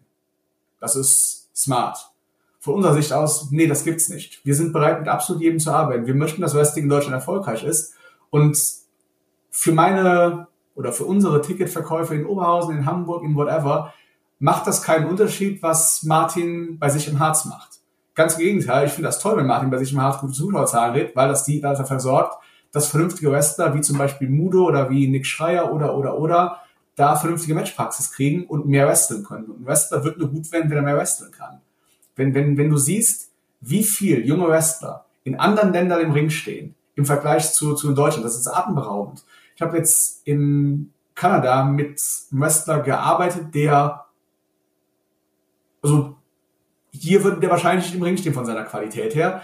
Und der wrestelt drei Jahre und machte, keine Ahnung, mehrere hundert Matches in der Zeit. Das macht ein deutscher Wrestler in der Zeit nicht. Unsere, unsere Wrestler hier sind unglaublich gut für die wenige Ringpraxis, die sie kriegen, weil sie so viel qualitativ gute Ringpraxis kriegen, weil sie backstage möglichst viel Feedback von anderen Wrestlern bekommen. Und jede Liga, die das mit nach vorne treibt, ist, ist gut darin, weil von nur bei WXW Wrestling wird niemand richtig gut werden. Es ist gut, dass es andere Promotions gibt. Und es ist gut, dass es verschiedene Promotions gibt mit verschiedenen Settings, mit verschiedenen Ansprüchen, mit verschiedenen äh, Wrestling-Stilen, mit verschiedenen Zuschauern und, und, und. Ähm, was mit einem davon ist, super. Stimme ich mit jeder der Entscheidung überein? Nee, sicher nicht. Äh, sehe ich das nach wie vor kritisch, welche Wrestler sie teilweise einsetzen? Ja, natürlich, weil das gefährlich ist und nur nach dem nächsten äh, Shitstorm fragt, der dann eben nicht einen einzelnen Veranstalter treffen kann, sondern alle. Dass der bisher nicht gekommen ist, ist ein vernünftiges Zeichen dafür, dass es der Fanbasis, die man angesprochen hat, egal ist. Ähm, ich bin mir sicher, unserer wäre es das nicht. Ja, das wäre auch meine nächste Frage gewesen. Also ich nehme an, äh, oder ich hätte es zumindest so verstanden, dass du da aufs Booking von Martis Girl äh, ansprichst. Der war ja auch ein, sag ich mal, ein großer Teil der WXW-Geschichte. Mhm. Ähm, ist bei Speaking Out genannt worden. Das kann man nachlesen, was ihm da vorgeworfen wurde. Da kann man auch äh, seine Meinung dazu haben, wie das auch mit anderen Speaking Out-Fällen sozusagen in, im Vergleich ist. Das möchte ich jetzt überhaupt nicht bewerten. Ähm, ist halt kontroverses Booking gewesen. Und er hatte da auch ein Match gegen Mudo, der ja zu der Zeit auch sehr viel bei euch war. Ähm, also erstens mal, wie, wie hast du das damals, also ich möchte jetzt gar nicht konkretes wissen, ich glaube, äh, Robert und Dennis haben sich damals auch geäußert dazu. Von dir kann ich mich jetzt nicht erinnern, was gelesen zu haben. Äh, wie war dann so deine erste Reaktion, als du das erfahren hast? Und was für, für WXW in irgendeiner Form ein Problem, äh, dass gerade Mudo sein Gegner dort war, der einen großen WXW-Bezug auch hatte im letzten Jahr? Meine, erste Reaktion war, uff, ich bin gespannt, was jetzt kommt. Ähm, die Speaking-Out-Sache ist natürlich mega problematisch, weil damit eine ganze Reihe Wrestler gecancelt, geblacklistet, was immer du, du als Wort wählen kannst, sind. Und das ist natürlich schwierig und äh, schwierig, weil auch Leute gecancelt sind für, für Anschuldigungen und nicht für Verurteilungen und weil wir es andersrum als Wrestling-Branche voll und ganz akzeptieren, dass Nick Gage einer der, der Top-Stars ist als verurteilter Bankräuber, der, der zweimal in den Bau gegangen ist. Äh, wir akzeptieren das, dass, ähm, fällt mir der Name nicht ein, mein Gott, äh, bekannter WWE-Star, der eine Entführung gemacht hat. MVP.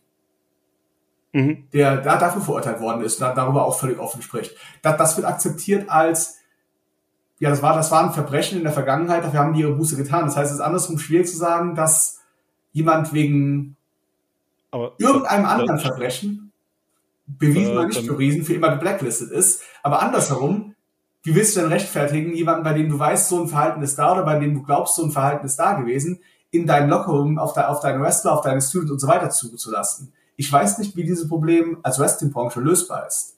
Ähm, wir lösen es konservativ, indem wir die Finger davon lassen.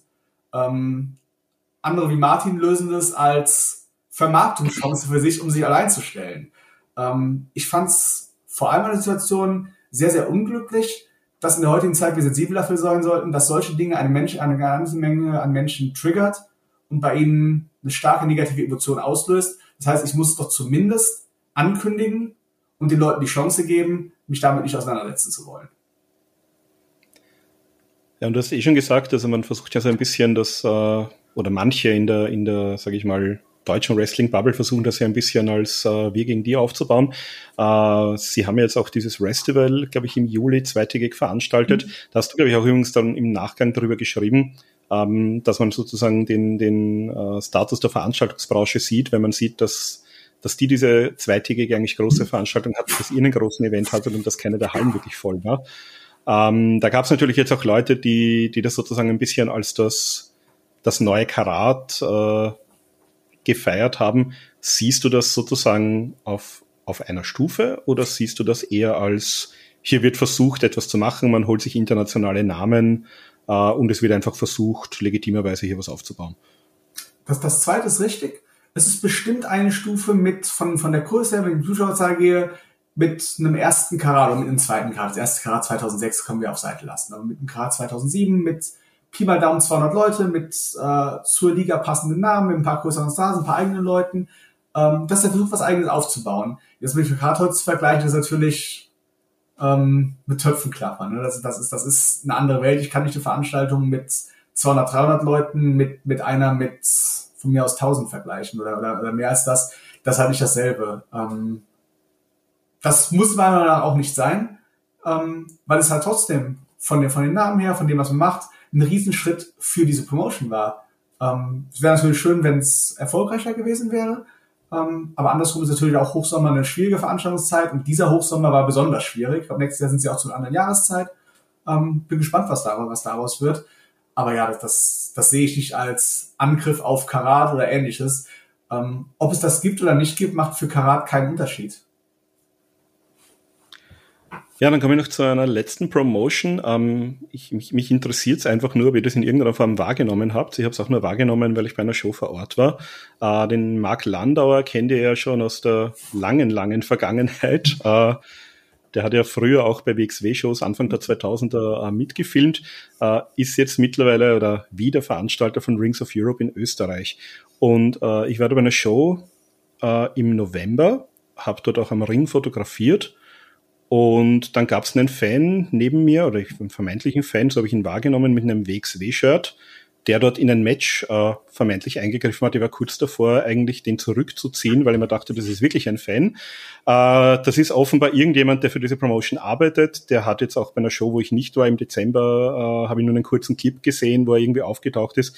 Äh, also zu, zu Landauer kann man stehen, wie man will. Ich möchte es jetzt auch gar nicht hinterfragen, was er tut und warum, aber habt ihr das in irgendeiner Form mitbekommen oder eine Ahnung, was das Ganze sein soll? Oder hörst du das auch zum ersten Mal von mir? Ich höre das gerade zum ersten Mal. Tut, okay. tut, mir leid, das hat nicht die Reichweite bekommen, die man sich erhofft hat. Ja, also wie gesagt, ich habe es nur mitbekommen, weil ich zufällig neben dem gestanden bin. uh, und, und, ich habe irgendwo einen, einen, Clip gesehen von der Show im Dezember, wo ich uh, nicht vor Ort war, weil ich lieber den äh, Ring of Honor Pay-Per-View geschaut habe zur gleichen Zeit. Mhm. Okay, ähm, wollte ich nur wissen, ob das irgendwie nee, schon Kreise gezogen hat. ähm, gut, dann würde ich dann äh, Richtung Abschluss kommen, was mich interessieren würde. Äh, wir haben ein paar von den Namen ja schon genannt. Äh, ich würde gerne ein bisschen über die mhm. neuen Gesichter sprechen, die wir bei WXW im Jahr 2022 mhm. gesehen haben. Ich glaube, also ich habe es jetzt mal von, äh, ich bin ganz normal mal aufs äh, Cage Match Roster gegangen und habe dort nach Anzahl der Matches absteigend mir ein paar Namen aufgeschrieben. Mhm. Das heißt, den Namen, der die meisten Matches hatte äh, von dieser Liste bei euch, das ist äh, Elijah Bloom, mhm. der ja, äh, soweit ich das weiß, auch ein Produkt der WXW Academy mhm. ist. Was äh, kannst du uns denn zu ihm erzählen oder fassen wir es vielleicht zusammen? Gleich nach ihm haben wir Danny Frey, der ja auch aus der Academy kommt. Vielleicht kannst du zu den beiden äh, bisschen was erzählen kurz. Ja, sind, sind beides mega korrekte Jungs, Herz am rechten Fleck, unglaublich harte Arbeiter.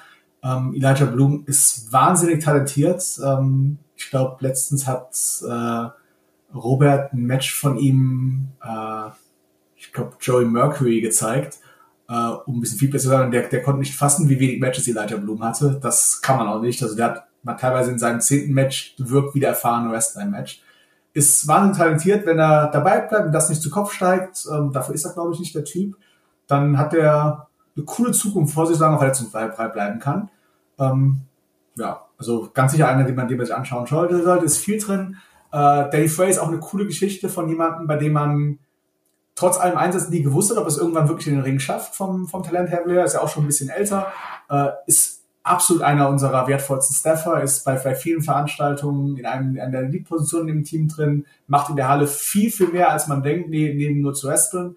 Ähm, als Wrestler ist das auch okay, das, das ist nicht wahnsinnig toll, ähm, ist ein solider Nachwuchsmann mit, mit Stärken und Schwächen, ähm, aber ist jemand, der sich in den Ringen absolut gearbeitet hat gegen alle Widrigkeiten. Ich finde, sowas verdient immer ganz guten Respekt und keine Ahnung, wahrscheinlich hätte ich sowas 2008 auch über Carsten Beck gesagt und wo der hingekommen ist, weiß man auch.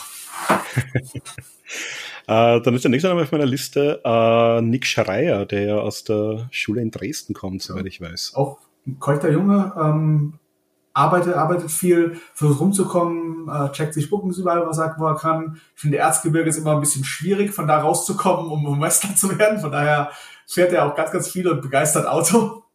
Ähm, nee, finden wir auch cool, hat uns, äh, ich glaube, schon 21 bei unserer Dresden-Veranstaltung im Staff unterstützt und ist da sehr, sehr positiv aufgefallen. Ähm, freut mich für ihn, dass er den Ring geschafft hat, freut mich für den, dass er inzwischen auch ein paar mehr Augen auf sich bekommt. Ist ein guter Junge. Dann habe ich hier noch stehen Jacob Crane aus Polen. Mhm. Äh, wie, wie ist denn der über die, ist der über die Ungarn-Schiene zu euch gekommen oder nee. ist der auf eine ganz andere Art gelandet. Der war früher schon mit Justin Joy zusammen bei den Academy-Shows und das ist tatsächlich einfach, der, der will das. Der, du hast keine Ahnung, wie oft der aus Warschau, und das ist wirklich, wirklich weit, äh, zu unseren Veranstaltungen kommt und dann sagt, hey, ich komme vorbei und, und, und bin Staffer. Der war bei Drive of Champions in Frankfurt. Warschau, Frankfurt sind, keine Ahnung, 14 Stunden oder so. Der ist da runtergejuckelt, äh, nicht um zu wresteln, sondern um da zu sein, Staffer zu sein. Und sagt danach, ja, wir sehen uns in zwei Wochen in Fulda. Und dann haben wir natürlich da auch auf die Karte gesetzt, so ist es nicht. Aber ganz, ganz vieles, weil, weil der es möchte. Ich finde, der ist, der ist ein cooler Wimp-Wrestler, ohne wie ein Weichei zu wirken, weil er ja trotzdem um sich schlägt wie ein Ochse. Ähm, ich finde, das, das Psycho-Mike-Match ist ein toller Beispiel, tolles Beispiel davon, wie viel der aus dem Match rausholt, ohne selbst irgendwie viel zu machen. Ähm, würde mich auch nicht wundern, wenn man den äh, mittelfristig mehr in Deutschland sieht, weil das der nächste Schritt für den sein muss. Ja, ich habe den in Wien das erste Mal live gesehen und war auch sehr positiv äh, ja. überrascht von ihm. Äh, dann habe ich noch den äh, Max Peach beziehungsweise Massimo Pesca aus Italien. Ja, ähm, ja war, ist vor kurzem hergekommen. Äh, ist, glaube ich, für eine beschränkte Zeit in Deutschland. Das heißt, den werden wir nicht unendlich lange sehen. Ähm, aber eine Zeit lang werden wir an dem Freude haben. Weißt du, der auch schon ein paar Jahre ist in seiner Gruppe in Italien ein herausragender Wrestler. Ich glaube, das ist jemand, der sehr, sehr gut den nächsten Schritt, den nächsten Fallschiff hier mitnehmen kann und der dann hoffentlich mit allem, was er hier gelernt haben wird, nach Italien zurückkommt und dabei hilft dann, dass seine Szene besser wird. Ähm, sowas ist immer sehr, sehr hilfreich für lokale Wrestling-Szenen. Ja, und sonst, äh, Michelle Green haben wir vorhin schon kurz ja. gesprochen, also kommt aus der Schweiz, hast du ja auch gesagt, die, die will das, mhm. die, also ich habe auch das in den Eindruck, ich sehe die äh, auf sehr vielen Cards, mhm. nicht nur bei der WXW im Moment, ich habe sie auch in, in Österreich gesehen, bei Rings of Europe zum Beispiel war sie auf der Card, äh, und da hatte ich auch einen, einen sehr guten Eindruck, auch für die kurze Zeit, die sie erst ja. eigentlich dabei ist. Haut sich richtig rein, ja. Versucht viel zu machen, reist viel, ähm, Netzwerk gut. Ja, und den letzten Namen, den, den wissen wir jetzt schon, dass wir in nächster Zeit nicht mehr bei WXW sehen werden, den haben wir gesehen. Äh, hatten wir auch ein Interview, ein aktuelles mit ihm vor kurzem gemacht. Äh, Oscar, der mittlerweile wieder zurück in Japan ist. Was, was kannst du uns denn über den erzählen? äh, der hat uns irgendwann mal angeschrieben, also der war im Sommer 2020, als wir Kutenholz gemacht haben, als da. Ja, genau, er hat gesagt, er war da und hat, hat äh, Levaniel und so weiter besucht, die er aus seiner Zeit in Hamburg kam. Genau, und hat, hat Hallo gesagt und gesagt, ja, ich würde gerne was für euch machen, aber mal gucken, wie das mit Japan weitergeht. Ähm, ja, und dann hat er sich irgendwann gemeldet und gesagt, hey, äh, darf man eine Woche bei euch trainieren? Kam dann vorbei und nach dem ersten Training hat Robert in die Gruppe geschrieben und gesagt, müssen wir sofort einsetzen, der ist bereit für uns. Und ja, das war auch so. Ähm, war uns klar, dass wir Oscar nicht zu lange behalten dürfen. Und das ist okay. Ich hoffe, war ein kleiner Teil von seinem Weg. Ähm, und ich glaube, ich habe zu Abschied gesagt, dass äh, wir hoffen, ihn irgendwann mal wieder zu Gast zu haben, nachdem er Tokyo Dome gemacht hat. Ähm, also Megatyp, äh, unglaubliches Talent, unglaubliches Vieh, wahnsinniges Durchsetzungsvermögen, Riesenmenge an Feuer, wahrscheinlich das meiste Feuer seit Ilya, was irgendwer mitgebracht hat. Ähm, ist cool und der hat ja auch wirklich mutige Schritte gemacht, um so weit zu kommen, wie er jetzt gekommen ist. Von daher, ey, dem gönnt man das echt. Ja, sie hat auch im Interview mit uns gesagt, dass äh, Karat auch so die, also zu dem Zeitpunkt, jetzt mittlerweile gab es in Japan schon ein paar größere Shows, aber zu dem Zeitpunkt war das auch das größte Publikum, vor dem er mhm. aufgetreten ist.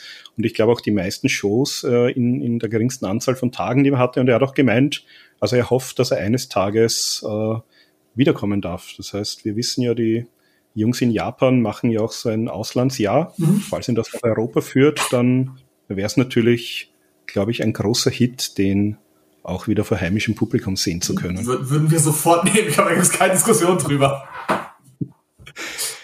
Ja, und jetzt haben wir ein paar Mal schon über die diversen Verletzungen gesprochen. Ja. Vielleicht kannst du uns ein paar Verletzungsupdates geben. Also wir haben ja äh, Stephanie Mace haben wir erwähnt. Hast du da irgendwas Neues für uns, wie es da derzeit ausschaut? Ich glaube, sie hat mal ein Video gepostet vor vor ein paar Wochen, wo sie zumindest äh, offenbar wieder ein bisschen im Training war. Genau, es ist ein bisschen wieder im Training drin. Ähm, wenn man so früh zwei so schwere Verletzungen hat, dann, dann denke ich mir immer, eigentlich sollte man den Leuten raten, hey, mach doch was Vernünftiges mit deinem Leben, lass das mit dem Wrestling, äh, mit dem Fokus auf Comfort und Wrestling. Beides ist, ist anfällig und der Körper spielt es nicht mit.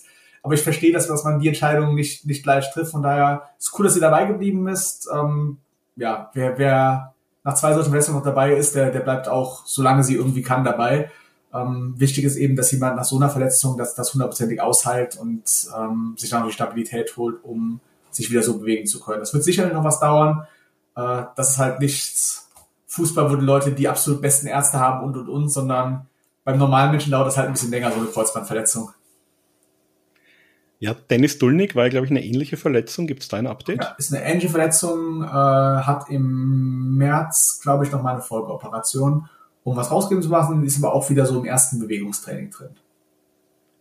Und äh, wie sieht's aus mit Rotation? Der ist ja auch in der Academy als Trainer. Kann er das trotz äh, Verletzung derzeit auch machen? Oder Rotation das kann das immer machen. Der, der hört nie auf zu. Also der hat einen Zeitpunkt, wo er, glaube ich, beide Bein kaputt und Knie kaputt hat, den Knöchel kaputt hat und beide Handgelenke kaputt hat und trotzdem Wrestling-Training gegeben hat. Der Typ ist ein Phänomen. Ähm, wir hatten eine Zeit lang gehofft, dass äh, das Comeback-Match bei der äh, Anniversary Show Rotation gegen Anil sein könnte was ein cooler Moment für beide gewesen wäre, aber soweit ist Rotation körperlich noch nicht. Ähm, mal gucken, zwei, drei Monate vielleicht. Ähm, ist noch nicht ganz so weit, wie, wie, uns das, wie er sich das gehofft hat. Aber er war auch so, dass er quasi nach der Verletzung schon gesagt hat, ja, ich kann in drei Wochen wieder. Ähm, ich bin ganz froh, dass, das, dass er so lange stillhält. Das ist nicht unbedingt der Typ, um still zu halten, aber es wäre echt nötig. Ja, gibt es sonst noch irgendwelche Verletzungen, die ich jetzt nicht am Schirm habe, von denen du weißt? Äh, ja, Neil ist wieder da äh, und äh, Dover ist äh, für die Hamburg-Show, wie hat den mal gehört, übermorgen oder letzte Woche angekündigt. Ähm, das heißt, der ist, der ist auch wieder fit. Äh, Orshi braucht ein paar Monate Pause. Sonst haben wir, glaube ich, einen vollen Kader gerade. Ja, dann schauen wir doch gleich mal, äh, werfen einen Blick. Hamburg hast du gerade angesprochen, was uns 2023 so erwarten wird. Also jetzt zu dem Zeitpunkt, weil das für Subscriber rauskommt, habt ihr noch eine Chance, außer die Show ist restlos ausverkauft mittlerweile. Würde ich nicht äh, drauf wetten, dass wir eine Chance haben. Also End in Hamburg, ansonsten hoffentlich bald am, am neu erstarkten WXW dann zu sehen. Genau. Äh, da haben wir das große Rematch Levaniel gegen Tristan Archer. Wir haben äh, Metehan gegen Bobby Guns um erneut einen Spot im 16 Carat. Den hat Metehan ja äh, sich ein bisschen erschummelt mit der Hilfe von Norman mhm. Harras. Äh, Bobby Guns hätte jetzt Möglichkeit, äh, doch noch ins Turnier zu kommen. Und wir haben äh, wahrscheinlich zur großen Freude von Tassilo Jung das Unsanctioned Match zwischen äh, Jan Simmons und äh, Heisenberg. Mein Lieblingsmatch des Jahres, aber ich bin mir sicher, es wird ein absolutes Spektakel. ähm, dann geht's weiter eine Woche später, seid ihr im hohen Norden, nämlich in, äh, ich hoffe, ich spreche es richtig aus, in Aalberg oder Olberg in Aalborg. Äh, Dänemark. Aalborg, Verzeihung, äh, mit Body Slam, da hast du eh schon gesagt, das kam auch über die äh, WXW-Now-Kooperation zustande. Ähm, was, was kann man sich denn da erwarten? Oder äh, gibt es schon, ist das eine große Show, ist das eher eine kleine Show? Weißt du da Näheres dazu? Ist eine 400er-Show und die ist seit äh, Weihnachten ausverkauft. Ähm, Metehan war letztens bei Body Slam und hat danach gepostet, this is the place to be. Äh, haben eine unglaublich coole Atmosphäre, eine sehr, sehr heiße Crowd für den Norden. Ähm, ich glaube, das wird, das wird cool. Ähm, logischerweise für viele der Wrestler auf der Karte ist das ähnlich wie das äh, bei APC damals war oder auch jetzt ist, die Möglichkeit, eine Show mit richtig Reichweite zu haben und von vielen Leuten gesehen zu werden. Das heißt, Leute werden so richtig reinhauen, dafür hoch motiviert sein. Ähm, das wird ein cooles Ding werden. Und auch da, Karten ist leider zu spät, tut mir leid.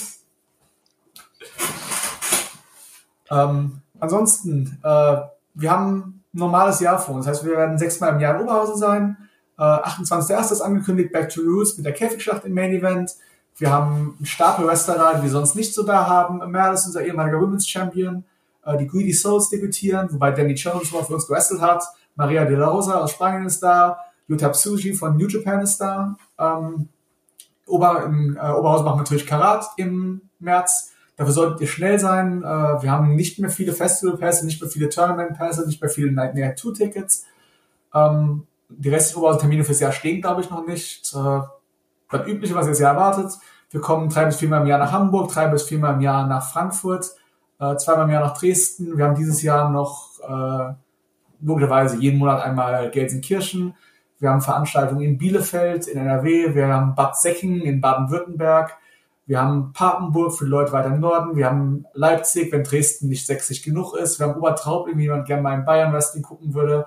Wir machen was in Erfurt, weil Thüringen auch dabei sein muss. Wir haben Limbach-Oberfrohna, ist ebenfalls Sachsen. Wir haben Fulda angekündigt. Äh, nee, Fulda ist nächstes Jahr, sorry. Ähm, und wir haben äh, noch Auslandsshows geplant. Wir sind dabei noch äh, was mit APC in Paris anzuspielen. Wir haben eine London-Show angekündigt für das Wochenende von Super Strong Style. Also wir haben ein bisschen was vor dieses Jahr.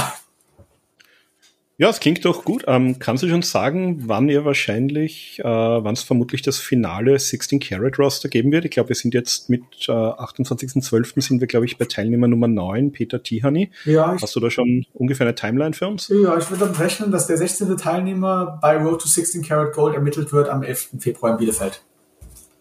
Okay, das heißt, im Laufe des Jänners sollten wir noch ein paar ja. Ankündigungen bekommen. Ja, ein paar Ja, die ganzen, all diese Termine äh, und auch Links, wo ihr Tickets bekommt, bekommt ihr natürlich auf der WXW-Website, äh, wxw-wrestling.com. Da gibt's auch weitere Infos äh, für alles, was das Herz begehrt, zum Roster, zu bisherigen Veranstaltungen, zukünftigen Veranstaltungen, Titelgeschichte etc. etc. Ähm, da gibt es auch einen Link zu WXW Now. Wie ist das im Moment? Kann man sich, glaube ich, nicht neu anmelden. Genau. Aber zum neuen Produkt dann hoffentlich schon. Genau, genau. Sobald das, äh, sobald Now 2.0 oben ist, leiten wir die WXWNow.de weiter und verlinken das auf der WXW Homepage. Dann wird man sich anmelden können. Vor allem wird man es ausprobieren können, bevor man sich anmeldet. Ich glaube, das ist äh, ein schönes, eine schöne Verbesserung gegenüber dem Vertrauen, erstmal zu zahlen und dann gucken zu können. Ja, dann gibt's WXW Merchandise im Rahmen von SL Wrestling. Gibt's glaube ich, auch einen Link auf der WXW-Webseite. Also wer sich mit T-Shirts, Hoodies, Caps, sonstigen eindecken oh. möchte, hat da die Möglichkeit. Und wir haben auch die Links zu den diversen äh, Kanälen, also YouTube, Twitter, mhm. Instagram, Facebook, wobei bei YouTube gibt's eben jetzt die Fight Forever Shows zu sehen. Das heißt, ähm, wir haben ja auch äh, eine Reihe von Hörern, die auch immer wieder sagen, äh, mit Euro-Wrestling habe ich eigentlich nichts am Hut oder nichts mehr am Hut. Mhm. Ähm, da kann man, glaube ich, sehr niederschwellig mal reinschauen, äh, bisschen das WXW-Produkt auch mal auschecken. Mhm. Äh, wir haben natürlich die WXW Academy für alle, die sich berufen fühlen, mal selbst in den Ring zu steigen in Gelsenkirchen, also gerade im Ruhrgebiet wahrscheinlich äh, ein heißer Tipp, da mal für ein Probetraining sich einen Termin auszumachen. Ähm, ja, Tess, hast du noch irgendwelche Social Media Kanäle, wo man dich finden kann oder hast du, in, hast du mittlerweile alles deaktiviert? Es, es, gibt einen Twitter, damit keiner WXW Tess äh, registriert und dar darunter irgendeinen VD-Account macht und das ist es auch. Okay, das heißt, die offiziellen Infos bekommt man auf den offiziellen WXW-Kanälen. Äh, ja, ich, und, ich finde auch, äh, das, was WXW macht, was wir als Unternehmen machen, was wir als Produkt machen, das ist wichtig. Äh, glaube, sowohl Felix als auch ich sehen, dass ähnliche Personen dahinter sind gar nicht so wahnsinnig wichtig, äh, sondern wichtig, wir möchten für das bekannt sein, was wir machen und nicht, wer wir sind. Das ist keine Ego-Darstellung von uns, sondern WXW soll vorne stehen, nicht wir. Das heißt, wer über den aktuellen äh, Hundestand im Haushalt Tassele Jung Bescheid wissen möchte, der hört einfach äh, headlock.de, den Interview-Podcast und bekommt da alle heißen Hunde-News noch gratis dazu geliefert. Genau. Ja, meine Uhr sagt zwei Stunden 52. Das ist ein bisschen länger, als ich gedacht habe. Ich habe mit Olaf äh, gestern geschrieben, da dachte ich, ja, so Stunde, eineinhalb sollten wir durchkommen. Ist jetzt doch ein bisschen länger geworden, ähm, aber es sind ja noch, äh, vielleicht hat der eine oder andere noch Urlaub oder hört den einfach am Wochenende, diesen Podcast. Äh, Tassilo, vielen, vielen, vielen lieben Dank für die äh, lange, lange Zeit, die du dir äh, genommen hast ja. und äh, auch den Versuch auf alle Fragen zu beantworten, auch wenn ich sie dir gestellt habe und du mit dem Thema gar nichts zu tun hast. Ähm, ja, freut mich sehr, dass wir das geschafft haben. Hat mir sehr viel Spaß gemacht. Und ja, ich freue mich auf jeden Fall aufs WXW-Jahr 2023, freue mich schon sehr auf Karat äh, und ein, ein langes Oberhausen-Wochenende mit vielen Shows und wenig Schlaf. Ja, gibt's noch abschließende Worte von deiner Seite vielleicht an die Hörerinnen und Hörer von Headlock? Nee, wenn, wenn ihr Bock habt, aber ihr seid eh Wrestling-Fans, von daher müsst ihr Wrestling keine Chance geben. Wenn ihr europäischen Wrestling eine Chance geben wollt, viel Spaß dabei. Ansonsten habt ihr wahrscheinlich eh in den letzten drei Stunden irgendwann ausgemacht. Ähm, die WXW-Links hat äh, Markus netterweise alle schon geplagt. Äh, ansonsten unterstützt eure lokalen Tierschutzvereine, die können es auch brauchen. Ähm, oder eure lokalen Wrestling-Ligen, die haben es ebenfalls nötig. Ähm, beide, beides Charity-Arbeit in ganz anderen Arten. Ja, dann vielen Dank und bis zum nächsten Mal, liebe Fans.